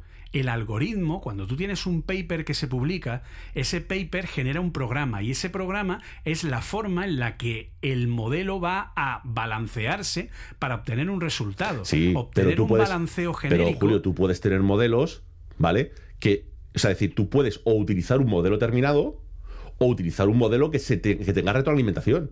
Si el modelo tiene retroalimentación, automáticamente puede cambiar su programación a lo largo del tiempo. Que esa es la puñetera gracia. De momento, lo que nos están permitiendo las empresas es, no, yo te doy un modelo cerradito. Es decir, yo he cogido, lo he entrenado, te lo empaqueto en 2,5 gigas o en 6 gigas, te lo doy en el archivo .pt, tú lo linkas a, una- a un algoritmo que sea capaz de meter y sacar información y se acabó. Pero tú ese algoritmo puedes hacerle una retroalimentación. Y puede Sí, pero tener... ese algoritmo se va a programar a sí mismo. Sí, claro. Yo no termino de ver eso. Insisto, no lo termino Sí, de porque ver tú puedes, pero muy sencillo, Julio, porque tú lo que puedes decirle, tú lo que le puedes decir a ese algoritmo es una parte del algoritmo, una parte de los pesos, aleatoriedad. Maldita aleatoriedad. Y me vas comprobando Sí. si esas mutaciones que vas haciendo funcionan o no funcionan. Se acabó. Pero no, se, pero no se reprograma. Es decir, técnicamente tú estás generando un programa capaz de generar otro programa. No, no es tanto eso. Es tener una red lo suficientemente grande para que la parte aprovechable, digamos, de forma idónea, que es la que tú has pensado, sea mucho más pequeña del- de la red que tú tienes completa. Y si tienes inputs suficientes, puedes generar caminos alternativos para llegar a la solución. Y ahí es donde Pero viene el- siempre hay un destino. Sí, Al final el pero, pero vamos a ver, Julio. tiene que tener Julio, un destino. pero ahí viene, ahí viene lo, lo que hemos hablado varias veces. ¿Cuál es el destino de, de GPT? Escribir texto bonito. Pero ¿cuál es el efecto secundario? Que dice cosas con sentido en muchas ocasiones. Pero sigue escribiendo texto bonito. Sí, pero, pero ¿qué es lo que te estoy Porque diciendo? ha aprendido a imitar cómo se escribe y cómo se expresan todos los textos que hay en Internet. Porque aprende por imitación. Es como un niño pequeño que ha estado viendo televisión durante 55.000 horas y entonces te repite de memoria sin saber lo que está diciendo, pero sabe que ante tal pregunta tiene que dar tal respuesta. Pero está procesando un montón de información Pero es que, Julio, es que eso y está...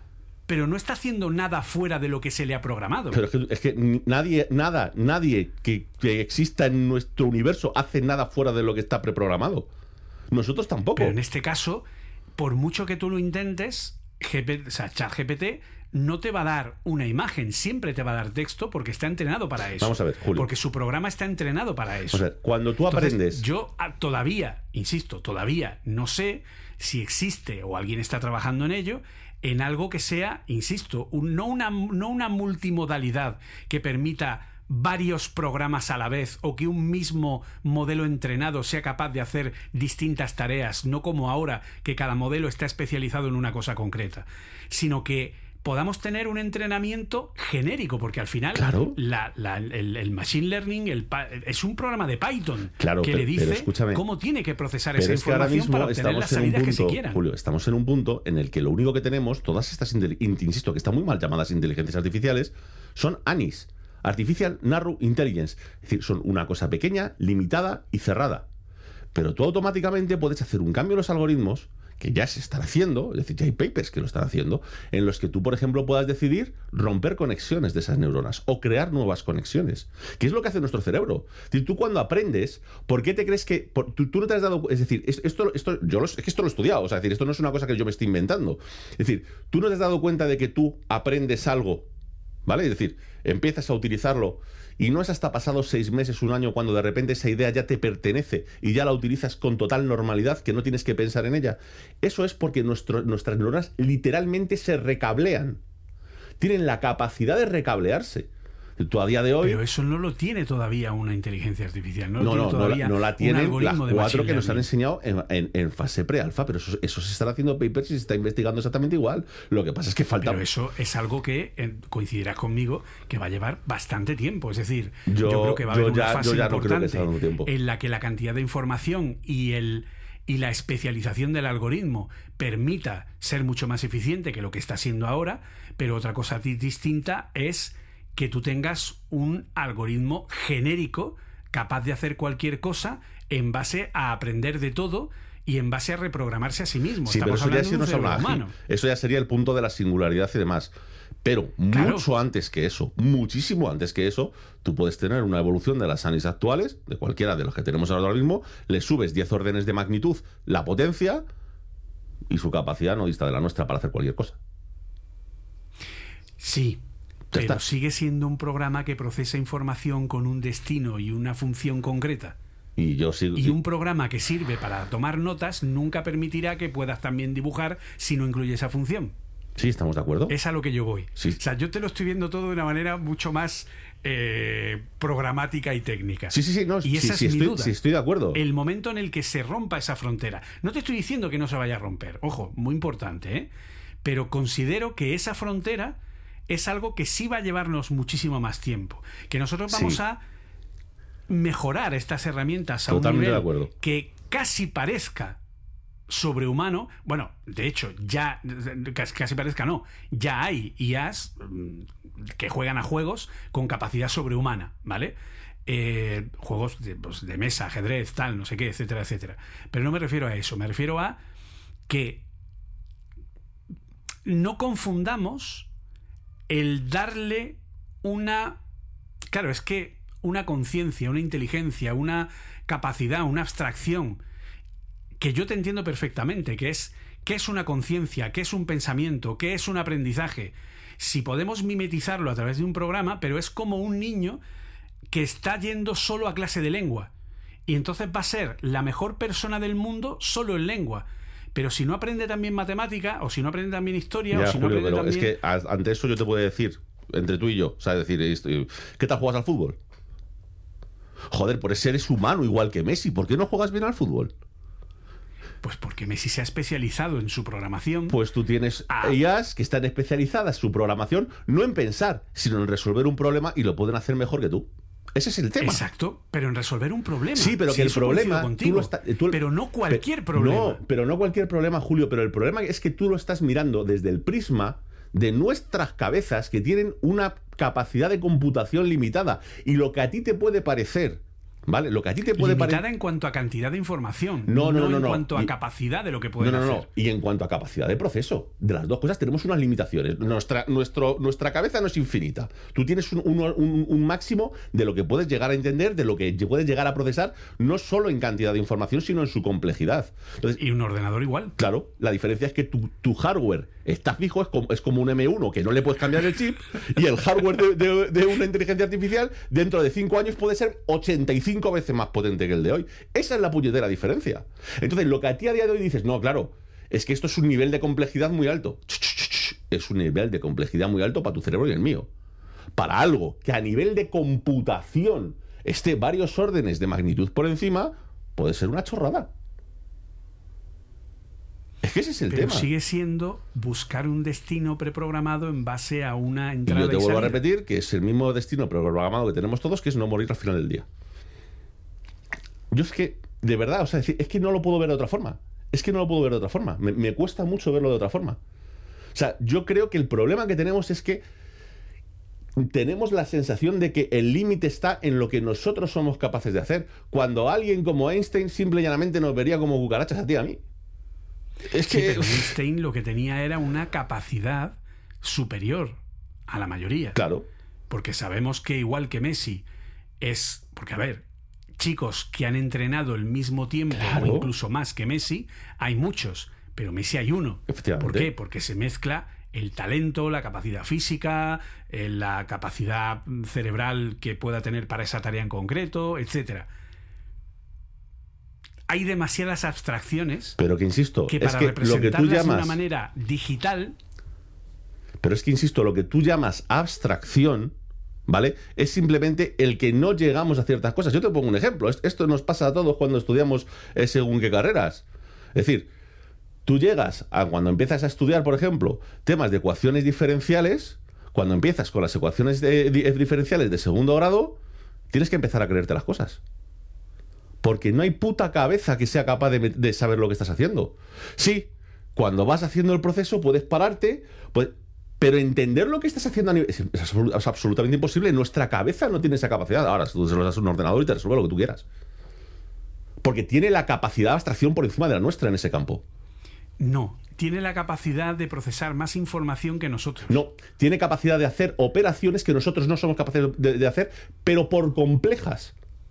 Por Porque complejidad. requieren que guardemos más información No, o hagamos no, no, no, más no, no, no, no. Es por número de parámetros que tú eres capaz de manejar. Es decir, a la vez O sea, no es una cuestión de... Cantidad de información. Sí, pero cantidad de información... No, no confundas, no confundas cantidad de almacenamiento que tienes al número de hilos que puedes procesar. No es lo mismo. La diferencia es esa, la cantidad de hilos que puedes procesar. Es decir, el problema es que nuestra limitación es que nosotros... Es decir, yo te pongo un ejemplo. ¿Vale? Es decir, si yo te digo que me memorices tres números, te digo el 1, 2, 3, pues es muy fácil. Si te digo 7, empezamos a entrar al límite. Si te digo 14, tenemos un problema. ¿Por qué? Porque nuestra cabeza no tiene capacidad para ello y ya está. Claro, y un ordenador sí, efectivamente. Efectivamente. Pues eso. Pero hay gente que sí tiene esa capacidad. Perfecto. Pues del mismo modo, tú puedes tener un ordenador que tenga una capacidad concreta disparada, sin ningún problema. Pero siempre irá a hacer una misma tarea preprogramada por un ser Pero humano. que el problema es tu concepción de una tarea.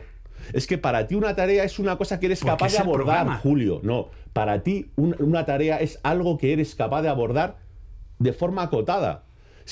No, es lo que un programa es capaz de hacer. El programa que es el programa encargado de procesar la información de la entrada para tener una salida y balancear la red neuronal está programado por una persona que ha cogido una función matemática que la ha desarrollado, que ha encontrado la forma en la que una imagen puede ser reconocida por una inteligencia artificial, ha diseñado un algoritmo para que esas inteligencias sean capaces de reconocer objetos, cosas, elementos, etcétera, y ha desarrollado, como tú has dicho al principio, ha creado una, eh, un- un- una fórmula matemática que abstrae elementos de la vida real a una, una explicación computacional. Y entonces es capaz de detectar, eh, de reconocer imágenes porque tiene ese algoritmo. Pero alguien tiene que hacer otro algoritmo para poder generar imágenes. Y alguien tiene que hacer otro algoritmo para poder reconocer patrones en los movimientos que yo registre en un Apple Watch en función de cómo se registren. Y otro tiene que hacer, o sea, es decir, cada programa que programa cómo se procesa la información desde la entrada hacia la salida para obtener un balanceo de la red neuronal está hecho por una Vale, persona. yo te, hago una, yo te hago una pregunta, Julio. ¿Tú eres capaz de, mejor o peor, ¿vale? Es decir, porque todos, te- me refiero, porque no todos somos Shakespeare o no todos, pero tú eres capaz de la mayoría de las cosas que te pasan en tu vida explicarlas por escrito? La mayoría, no te voy a decir todas, te voy a decir la mayoría. Pues del mismo modo, tú puedes darle la vuelta. Cualquier cosa por escrito puede representar una abstracción. Es que ese es el tema. Es decir, tú el, el problema es que estás diciendo, vamos a ver, eh, ahora mismo tú tienes las herramientas actuales, son capaces de hacerte un trozo del código, ¿vale? Pero tú del mismo modo podrías llegar, yo creo que esto nos cabe en la cabeza a todos, tú No te está haciendo el trozo de código, te está autocompletando en base al código que él ha aprendido, que se pone en base a, a código que ha visto en Perfecto, Internet. entonces tú me estás diciendo que hay alguien que hace código que no ha existido nunca. No. Lo que está haciendo es entender las partes No, no, no, de... no, estoy hablando de humanos, de cualquiera, de ti, de mí. Tú cuando estás haciendo un código nuevo lo haces a partir de ir sumando trozos de cosas ya conocidas. Exacto. Tú no creas creas, algo nuevo. nada nuevo, tú no te creas una operación que no existe, tú lo tienes que hacer con las operaciones que ya hay. Y a partir de las Exacto. operaciones que ya hay puedes crear operaciones mucho más complejas. Pero en definitiva lo haces a partir de lo que hay. Eso lo hace igual una IA. Es decir, es- eso, eso no hay diferencia. Pero una IA tiene un programa que le está estableciendo cómo tiene Sí, que pero tú puedes... Pero, procesar la sí, información pero ese que entra programa, y sale Julio, balanceando los ese pesos de la programa, dependiendo del tamaño que tiene, puede ser más o menos caótico. Y, y eso es lo que pasa en, en- en nuestro universo. Tú tienes sistemas caóticos. Vale, entonces llegamos a la conclusión final. El caos que tú lo que estás dando es, lo que tú estás exponiendo, corrígeme si me equivoco, es que llegará un momento, tal vez más temprano que tarde, en la que un programa que defina el balanceo a partir de entradas y salidas, la entrada sea el caos, es decir, sea una desorganización de información en la que él encontrará patrones Exactamente. y no sabemos qué va a salir de ahí. Exactamente. Pero lo que te digo es, es- es un sí rotundo. Pero lo que te digo es que mucho antes que eso, que eso es la singularidad, y no sabemos cuándo coño va a pasar, mucho antes que eso, tú puedes tener sistemas suficientemente complejos, suficientemente complejos, para lo que para ti a día de hoy son varias tareas, para él sea todo agrupado en una. Es decir, tú Sí, Pues ya porque está, tú estás ya lo en tienes un hecho. multimodal sumando la el no, no, pero modelo ni siquiera, que Julio, Julio, texto, es que ni siquiera... el modelo que hace imágenes, el No, modelo que hace pero no sé Julio, qué. ni siquiera multimodal. Es que ni siquiera multimodal. Es decir, quédate solamente con algo. Por... Imagínate un GPT, un GPT-3 o... Pero GPT no te va a dar nunca una imagen, Vale, a no perfecto, ser perfecto. No que te va a dar nunca una imagen. Quiero una imagen no sé qué Vale. y GPT sepa cómo llamar a otra IA que te dé esa Vale, imagen. perfecto. Pero tú, O por tú ejemplo, planteate lo algo siguiente. que se puede hacer hoy día, que es decirle a GPT que te dé un prompt para hacer una imagen para Sí, Stable Diffusion. Pero yo, te- yo me voy a un campo más sencillo, un más, además de, de- de tu campo. Vamos a ir escalando, que es que es a, es a- es a lo que me refiero. Vamos a hacer una pequeña escalada. Es decir, la, la primera escalada es, oye, no quiero liarme la cabeza, hazme una función que distinga pares de impares. Joder, no hay que, no hay que complicarse mucho. Lo hace, ¿no? Y además yo creo que ya no dudamos que es capaz de hacerlo. Es decir, aunque, no- aunque todavía tengamos que revisarlo. Pero vamos, yo creo que todos somos conscientes que de aquí a cinco años ya no va a haber que revisar algo tan simple como eso. Creo yo, vamos, no lo sé. Corrígeme si. De verdad, o sea, Sí, sí, sí, corrígeme no, si me equivoco. Obviamente, cuanta más capacidad y más información, yo la única pega que le pongo a este algoritmo es la calidad del código que genera, porque claro, él está entrenado a partir de Internet. Si en Internet hay código, si, el- si en Internet el 70%, o sea, si el código que le dan para entrenar, el 70% de ese código es un código no demasiado bueno, al final, en ese algoritmo de completado, va a tender a hacer un código Claro, pero mi no pregunta demasiado es, bueno. Julio, mi pregunta es: ¿bueno que es? ¿Que pueda entenderlo la gente? Porque si es eso, a una inteligencia artificial no le interesa que nadie lo entienda. Con que funcione, vale. Bueno, claro, ahí vamos de nuevo a una abstracción. Bueno, Bueno, es pero- lo que aquel que ha creado las normas ha determinado que Vale, es pues bueno perfecto. o Pues malo. cuando desarrollen programas una inteligencia artificial, esas normas ya no aplican. Es decir, porque como nadie va a tocar ese código, Si ¿para qué coño lo programara, quieres hacer es decir, bonito? si yo en un momento determinado creara una inteligencia, creara un programa para ser entrenado que le meta un montón de código y al programa que balancea la red neuronal le digo cuáles son las formas de distinguir un código que esté bien de un código que esté mal, esa ya Pero ¿y para qué quieres hostia. hacer eso? Es que esa es la parte que no entiendo. Es decir, me- eh, déjame, déjame que haga la escalada que no he podido. que ya, ya van tres veces que lo intento Vale, y no, no puedo hacer. Vamos, va- vamos a hacer es- esta escalada mental, ¿vale? Es decir, empezamos con una funcioncita. ¿Tú crees que en un tiempo podría llegar a hacer una clase entera? Ya no solamente una función, una clase entera. Sí, Vale. claro. Mm, Si puedes hacer una clase entera, podrías hacer llamadas a esa clase, ya lo hace. ¿Vale? Sí, en un momento dado podrías ir apilando eso hasta hacer, ya no te digo una aplicación con interfaz, no, no, una aplicación entera, completa. si le das la suficiente Sí, información. y insisto, no te estoy diciendo hoy, eh, por favor, o sea, que se sí, no estoy diciendo hoy, estoy diciendo Sí, sí, dentro sí. de cinco años, tío, yo qué sé, lo que, lo que sea. Claro, la siguiente pregunta es, ¿vale? Y no puedes a partir de, por ejemplo, imagínate, yo te, te lo digo porque ya lo estoy haciendo con GPT-3. A partir de un proceso, decir, ¿qué necesitaría para resolver este proceso? Porque a lo mejor yo simplemente no lo sé. O sea, no digo que sea una cosa nueva en el mundo. Yo digo, es decir, yo tengo este. Imagínate, yo tengo un. pro- te pongo un ejemplo. Yo tengo un problema, ¿vale? Yo tengo un problema de colocar unos calendarios o de colocar un. un- es que, disculpadme, es que no sé decirlo en español, tío, un schedule. Joder, que es que llevo toda la vida Una diciendo. programación. Vale, es, es que una planificación, tío, que es que. Es que lo- lo Una sé. planificación, efectivamente. Disculpadme, pero es que se me va la cabeza con, con- con estas cosas, porque ve- ve- estoy viendo la gráfica de mi trabajo, no, no lo puedo evitar. Tú imagínate que no tengo ni puta idea y digo, ¿cómo puedo hacer para solucionar este problema de schedule? Lo que te va a tirar un GPT es directamente decirte, esto se soluciona con un Gantt. ¿Por qué? Porque no es algo que se vaya a inventar nuevo, es algo que vas a ver. ¿Qué le impide al sistema preprogramado? Es decir, no sé si me explico, que alguien ya diga, vete adelantando pasos. Decir, para resolver, para resolver este sistema que tengo de, este problema que tengo de schedule, quiero que, dime cómo resolverlo y que la resolución sea decir, pues esto sería con un GAN, te genero una aplicación que resuelva GANs, te aplico a la información que tienes, aquí tienes el resultado para resolver el problema. Eso es un nivel por encima de la estación. Empieza a dar saltos hacia arriba. Llega un punto en el que, con la suficiente potencia, preguntas que para ti no son obvias. Me, explico. Un director de proyecto llega al proyecto y dice, hostia, tenemos que montar esta planta. Uf, ¿por dónde empezamos? Claro, el tío solo no lo puede abordar. Entonces llama al tío de ingeniería, llama al tío de compras, llama al tío de no sé qué, llama al tío de no sé cuánto, llama al tío. A ver, ¿cómo se empiezan los proyectos? Pues se empieza así, así, así. Perfecto, venga. Pues tú empieza con esto, tú empieza con lo otro, tal. Él a sus equipos empieza, pues tú empieza con. ¿Qué te impide unir todo eso Cuando en la mayoría, me refiero, evidentemente no te va a picar piedra, coño. Es decir, e, eso es evidente. Pero me refiero, tú puedes dar suficientes saltos de potencia para lo que para ti pueda ser un proyecto entero en el que implican, ya no te estoy diciendo un equipito de cinco personas, no, no, no, te hablo de hacer cosas enteras, de resolver problemas enteros, que te lo haga por etapas una, una, una ya, cuestión de tiempo. Es que es cuestión de tiempo. Y evidentemente eso se cepilla 500 puestos de trabajo, no uno, 500. Bien, pero ahora yo te pongo otro problema.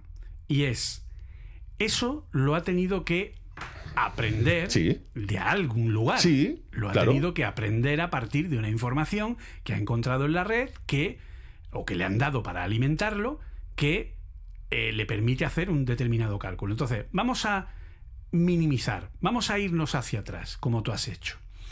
Yo voy a entrenar a una inteligencia y resulta que la gran mayoría de tutoriales que yo le voy a dar para que él aprenda a programar son tutoriales que, como yo no he determinado si son correctos o no, Internet está lleno de código que es incorrecto. Claro. Internet está lleno de código que no funciona en versiones más nuevas de librerías, de lenguajes, etcétera.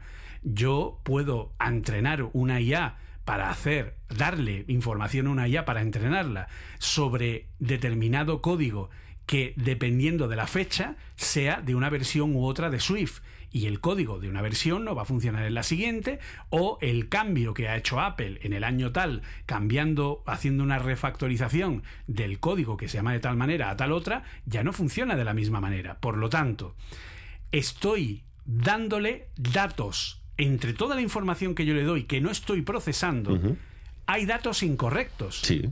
por lo tanto, él va a aprender de forma incorrecta. Parte de las soluciones que te va a dar son incorrectas. Si yo ahora le pido a una IA de estas que me genere el... eh, Me lo invento porque no conozco el tema. Que me genere cuál es la cantidad de determinado elemento que tengo que poner en una construcción para que soporte un peso de no sé qué, y resulta que la fuente de información de la que he aprendido está mal, te genera un problema. Claro, pero- Porque el problema es que esa IA no ha podido determinar de ninguna manera que esa información no es correcta, que ese código no es válido, que es lo que a mí me ha pasado Claro, Julio. con ChatGPT y que no sé cómo van a ser capaces de corregirlo en el futuro porque van a tener que balancear o encontrar Lo que van a tener que hacer es darle información buena.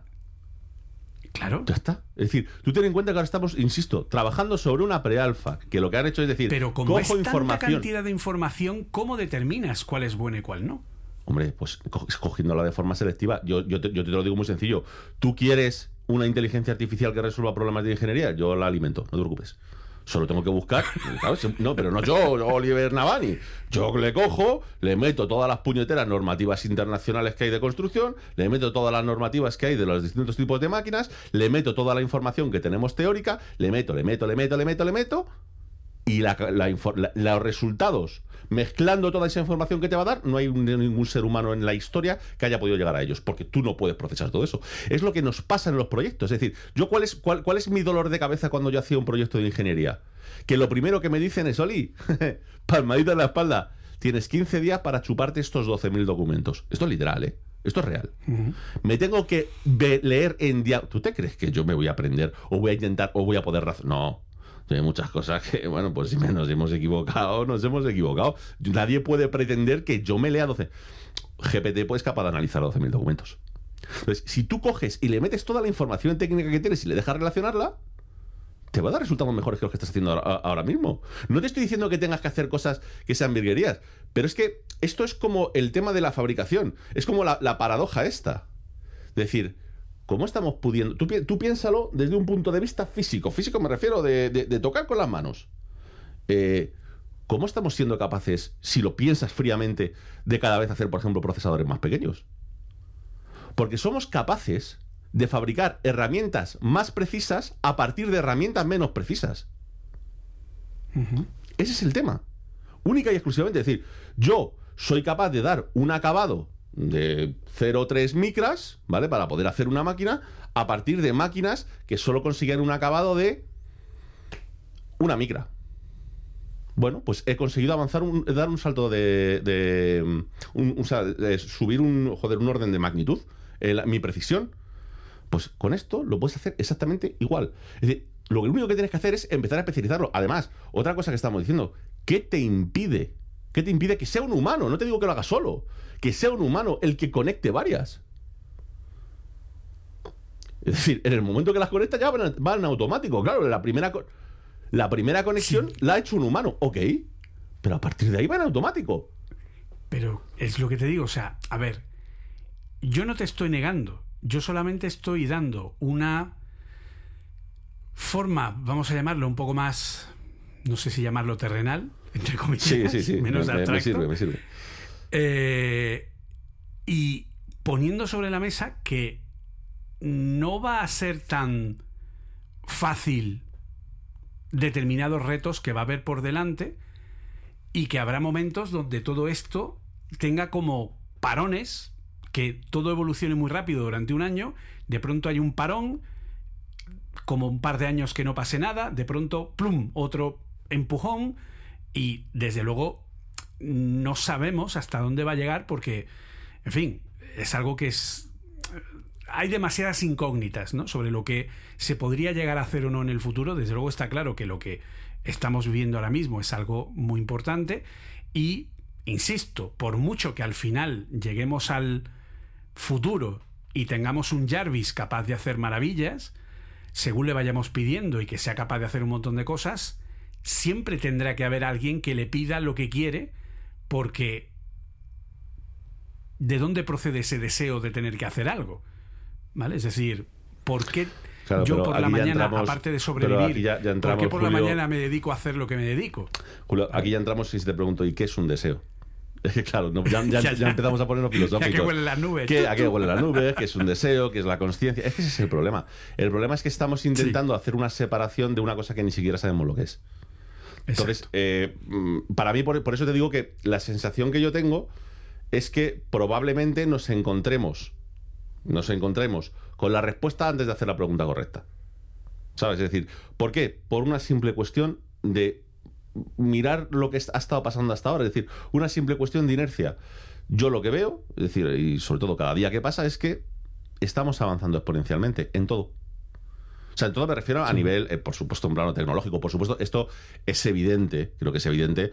Pasado mañana tenemos una tercera guerra mundial a tomar por saco todo lo que estamos hablando. Es decir, eso, eso. Bueno, o nos pongámonos, autoextinguimos, eh, o vete tú a saber la que liamos. Eso, Hombre, yo eso. con los políticos que tenemos, Exactamente, yo, es decir, mira, eso por descontado, por favor, eso, que- eso que lo tenga claro todo el mundo, ¿vale? Es para decir, presidente lo voto ya. Estamos, estamos, estamos hablando de, de- de- en el caso en el que esto pueda desarrollarse correctamente. Esto es como todo. Todos estos planes son muy bonitos hasta que te llega una pandemia de dos años y te mete en tu casa. Entonces ya la- los planes dejan de ser tan bonitos, ¿no? Pero es que es lo que te digo, es decir, tú mira todas las tecnologías últimas que estamos haciendo, si es que no nos da tiempo a adaptarnos y ya hemos cambiado de ellas y eso no pasaba antes. O sea, pero prefiero no antes, es que Si está claro que hemos dado, hemos es que iniciado una carrera que no sabemos a dónde nos va a No, no, claro que no. O sea, eso. Eso, eso sí que también. Igual, me gustaría dejarlo claro. Lo, lo- lo digo siempre y lo, lo digo. Yo puedo tener unas ideas que desde mi cabeza están muy claras cómo puede ir, pero del mismo modo te digo en paralelo. Ni puñetera idea. O sea, esto es lo que yo creo o por donde creo, donde mi razonamiento me dice que vamos a tirar. ¿Qué es lo que va a pasar? Yo, yo siempre digo, yo no doy consejos, solamente doy uno. Un consejo. Yo solamente doy un consejo en la vida. Y es, si alguien te dice que sabe lo que va a pasar dentro de cinco años, aléjate de esa persona. ya está. Es decir, porque no es verdad. O sea, es, decir, es- es que eso, no lo sabe nadie.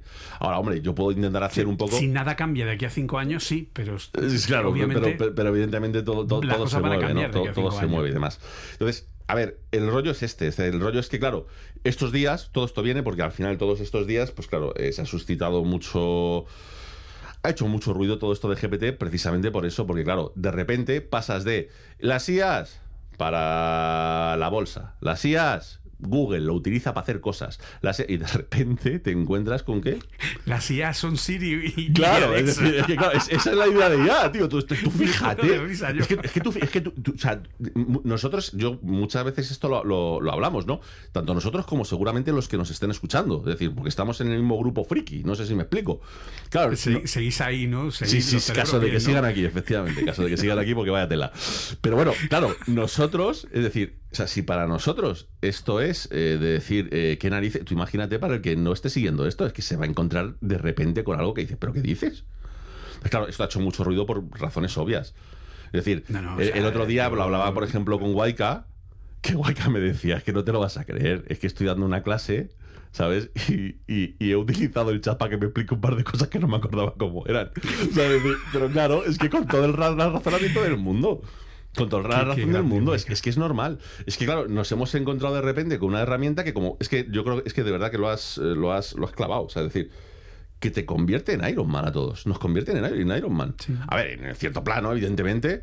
Pero, o sea, tú imagínate para mí lo que es, que con lo que me es que es, es- es- es un poco eso, ¿no? Con lo que me gusta friquear, con lo que me gusta, pero muchas veces dices, oye, mira, no tengo ni el tiempo, ni las ganas, ni nada de decir, ahora me voy a poner un año full a aprender a desarrollar. Pues mira, no. O sea, a no ser que lo necesite por trabajo, no va a ser así. Lo quiero utilizar para disfrutar y ya está, para poderme hacer mis cositas, mis fricadas y tal que de repente, pues como yo te enseñé varios ejemplos, uno de ellos es que me dejó alucinado, tío. O sea, que de repente le diga, oye, ¿por qué no me haces un...? Porque es que es una cosa que voy a hacer en el futuro, que estoy, que estoy eh, haciéndola físicamente. ¿Por qué no me haces un programa de Arduino que sea capaz de leer un lector magnético de tipo tal y me lo convierta en velocidad angular y eso en pulsaciones de tecla? Sí, claro, aquí lo tienes. Y dices, eh, ¿cómo?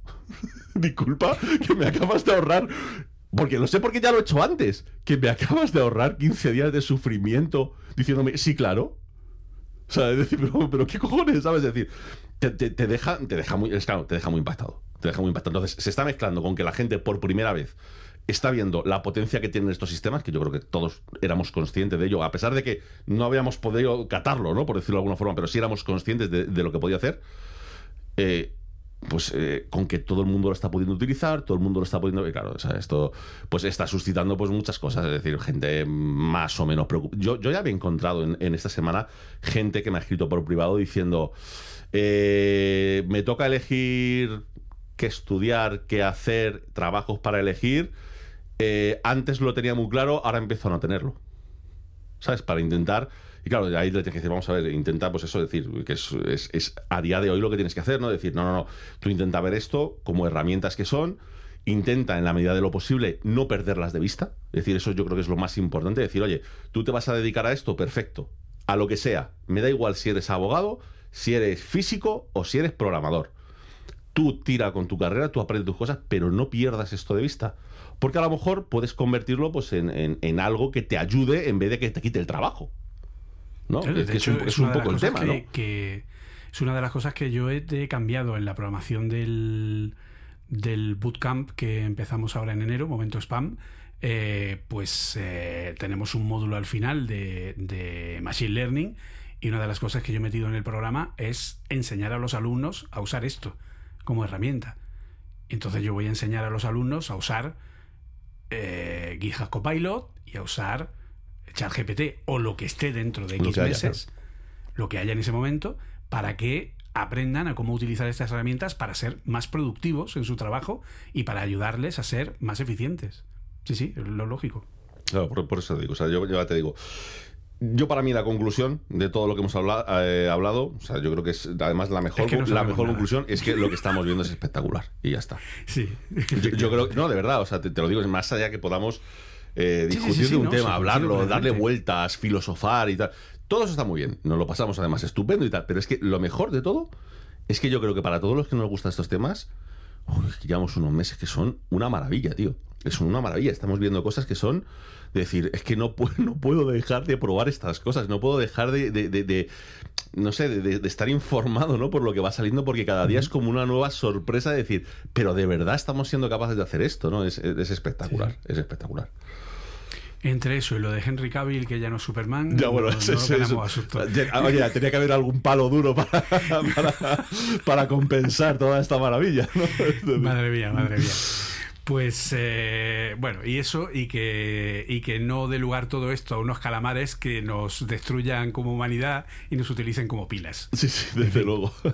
Que yo cada día pongo la mano menos en el fuego. No, no, no, claro, es decir, no, sobre, sobre todo, fíjate, yo creo que es- esto también es una cosa, ¿no? Que estamos que estamos viendo, que hemos visto en los últimos años, que mm, yo, igual no creo, yo supongo que en otras épocas en, en el tiempo nadie ha visto, ¿no?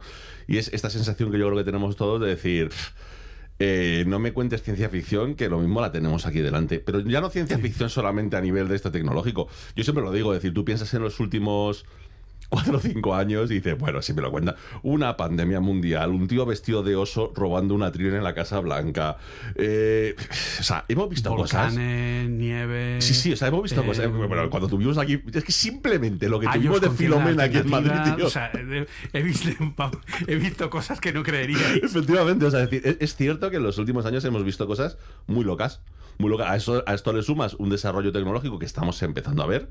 Decir, porque claro, eh, lle- llevábamos tres o cuatro años como que viene, que viene, que viene. Ojito que es. Y de repente, ¡pum! Casi todo de golpe.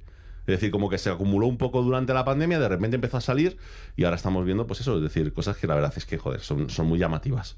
Son muy, muy, muy llamativas porque es que, honestamente, es decir, yo so- sobre todo me pongo en la piel de los que lo estáis escuchando esto ahora mismo. Es decir, que os tiene que gustar estos temas. Es que tenéis que estar disfrutando como nosotros, como niños. Decir, porque esto es para disfrutarlo. O sea, es decir, es- esto que está pasando ahora mismo, quitando para Carlos, que, está amargado. Un abrazo, Un Carlos, abrazo, Carlos, si nos escucha. estás escuchando. decir, porque tiene que estar el pobre hombre amargado, macho, de, de lo que está currando. O sea, es decir, me, me parece un infierno. Eh, para todos los demás, o sea, yo, yo es que, yo es que disfruto, estoy disfrutando de verdad. O sea, yo llevo unos meses de auténtico disfrute con todo esto. Yo creo que el momento en el que yo realmente disfrutaré será cuando alguien incorpore esto en un compilador, como te he dicho. Claro, es que Creo que eso va a ser un cambio. Claro, pero es que es, que, es, que es lo que lo que hemos. Yo esto lo hemos hablado así breve, fuera, fuera de. Me refiero por mensajes y tal. Es que yo creo que eso, eso va a tardar poco, tío. Porque es que. Si en- te quiero decir, si en 10 días alguien ya ha hecho una versión pre-alfa para usar una terminal que funciona mal, pero, pero bueno, dentro. Es que lo mismo Pero que. funciona, que es lo importante. pero es que funciona, es decir, me explico, es decir, vale, se equivoca en algunas cosas que haces. Mm, Bueno, es de esperar. Pero, por ejemplo, te sabe decir que cuál es la función. Es decir, por ejemplo, es curioso, es capaz de hacerte pequeñas programaciones en el BAS para poder hacer. Le dices, oye, eh, necesito que me generes, esto lo he hecho yo en directo hoy, necesito que me generes 10 archivos con nombre de animales en blanco y te hace tu pequeño for pequeñito, lo ejecuta y te lo hace, tío. Y dices, y esto lo ha hecho un tío de forma random. En un rato lo ha puesto en Twitter diciendo, mirad qué cosa más chula. Y además eh, me gusta mucho porque ha llamado, es que esto, esto me ha encantado, es un detalle de calidad. Ha llamado al comando please. Para empezar todas las peticiones con please, por favor, hazme esto, por favor, hazmelo. Es que me, parece maravilloso, ¿no? No sé, o sea, ya, te digo, el- es que este tema es para empezar a hablar y, no terminar. Y no terminar, es espectacular. Pues sí. Pues eh, bueno, pues yo creo que hemos cerrado probablemente uno de los programas más largos que hemos Sí. hecho hasta ahora. Sí, sí. Eh, pero bueno, espero que os haya gustado, espero que lo hayáis disfrutado, espero que vuestro cerebro no esté afectado. Si es así, pues lo lamento. eh, eh, pero bueno, yo creo que hemos generado nuevas conexiones sinápticas, muy probablemente, en vuestros córtex cerebrales, y eso siempre es bueno. Así que, como siempre, ya sabéis, a mí podéis encontrarme en redes sociales como arroba jcfunoz, podéis encontrarnos en cuonda.com barra Nebuchadnezzar, N-E-B-U-C-H-A-D-N-E-Z-Z-A-R, creo que lo he dicho bien. Eh, la, la idea es que solo, solo los elegidos serán capaces de escribir el nombre del podcast. Eh, o, tener, o tenerlos como nosotros en el corrector, de forma automática. Y como siempre, pues un placer, Oliver, hablar contigo y, y, pues bueno, eh, plantear todos estos temas y bueno, espero que os haya hecho razonar, os haya hecho pensar y sobre todo pues os haya hecho ilusionaros como estamos nosotros con todo esto que está viniendo y que no sabemos qué más puede venir. Pues efectivamente, la verdad es que es, es, es- como dicen, muy, muy ilusionante. Por mi parte, eh, para localizarme súper fácil, o Oliver Navani, echáis una búsqueda en Google y ahí aparece todo. Estoy en tantos sitios que, hasta burro, es decir, me tenéis en Twitter, en Instagram, en TikTok, en LinkedIn, en YouTube, en Twitch, eh, pues en todos lados. Es decir, pues voy haciendo mi contenido, tenemos, eh, estoy con Julio aquí en Nebuchadnezzar, también con Waika en G0101, y bueno, pues un montón de contenido en el que, bueno, pues que hablo de estos temas que son los que realmente me gustan, me apasionan y con los que me gusta gastar mis horas del día. Así que, pues poco más. Muchísimas gracias por estar ahí y nos oímos pronto si nuestro schedule nos lo permite. Vamos a tener que decirle a ChatGPT, oye, mira a ver si me puede organizar. En fin, Totalmente. un saludo y hasta la próxima. Chao, chao.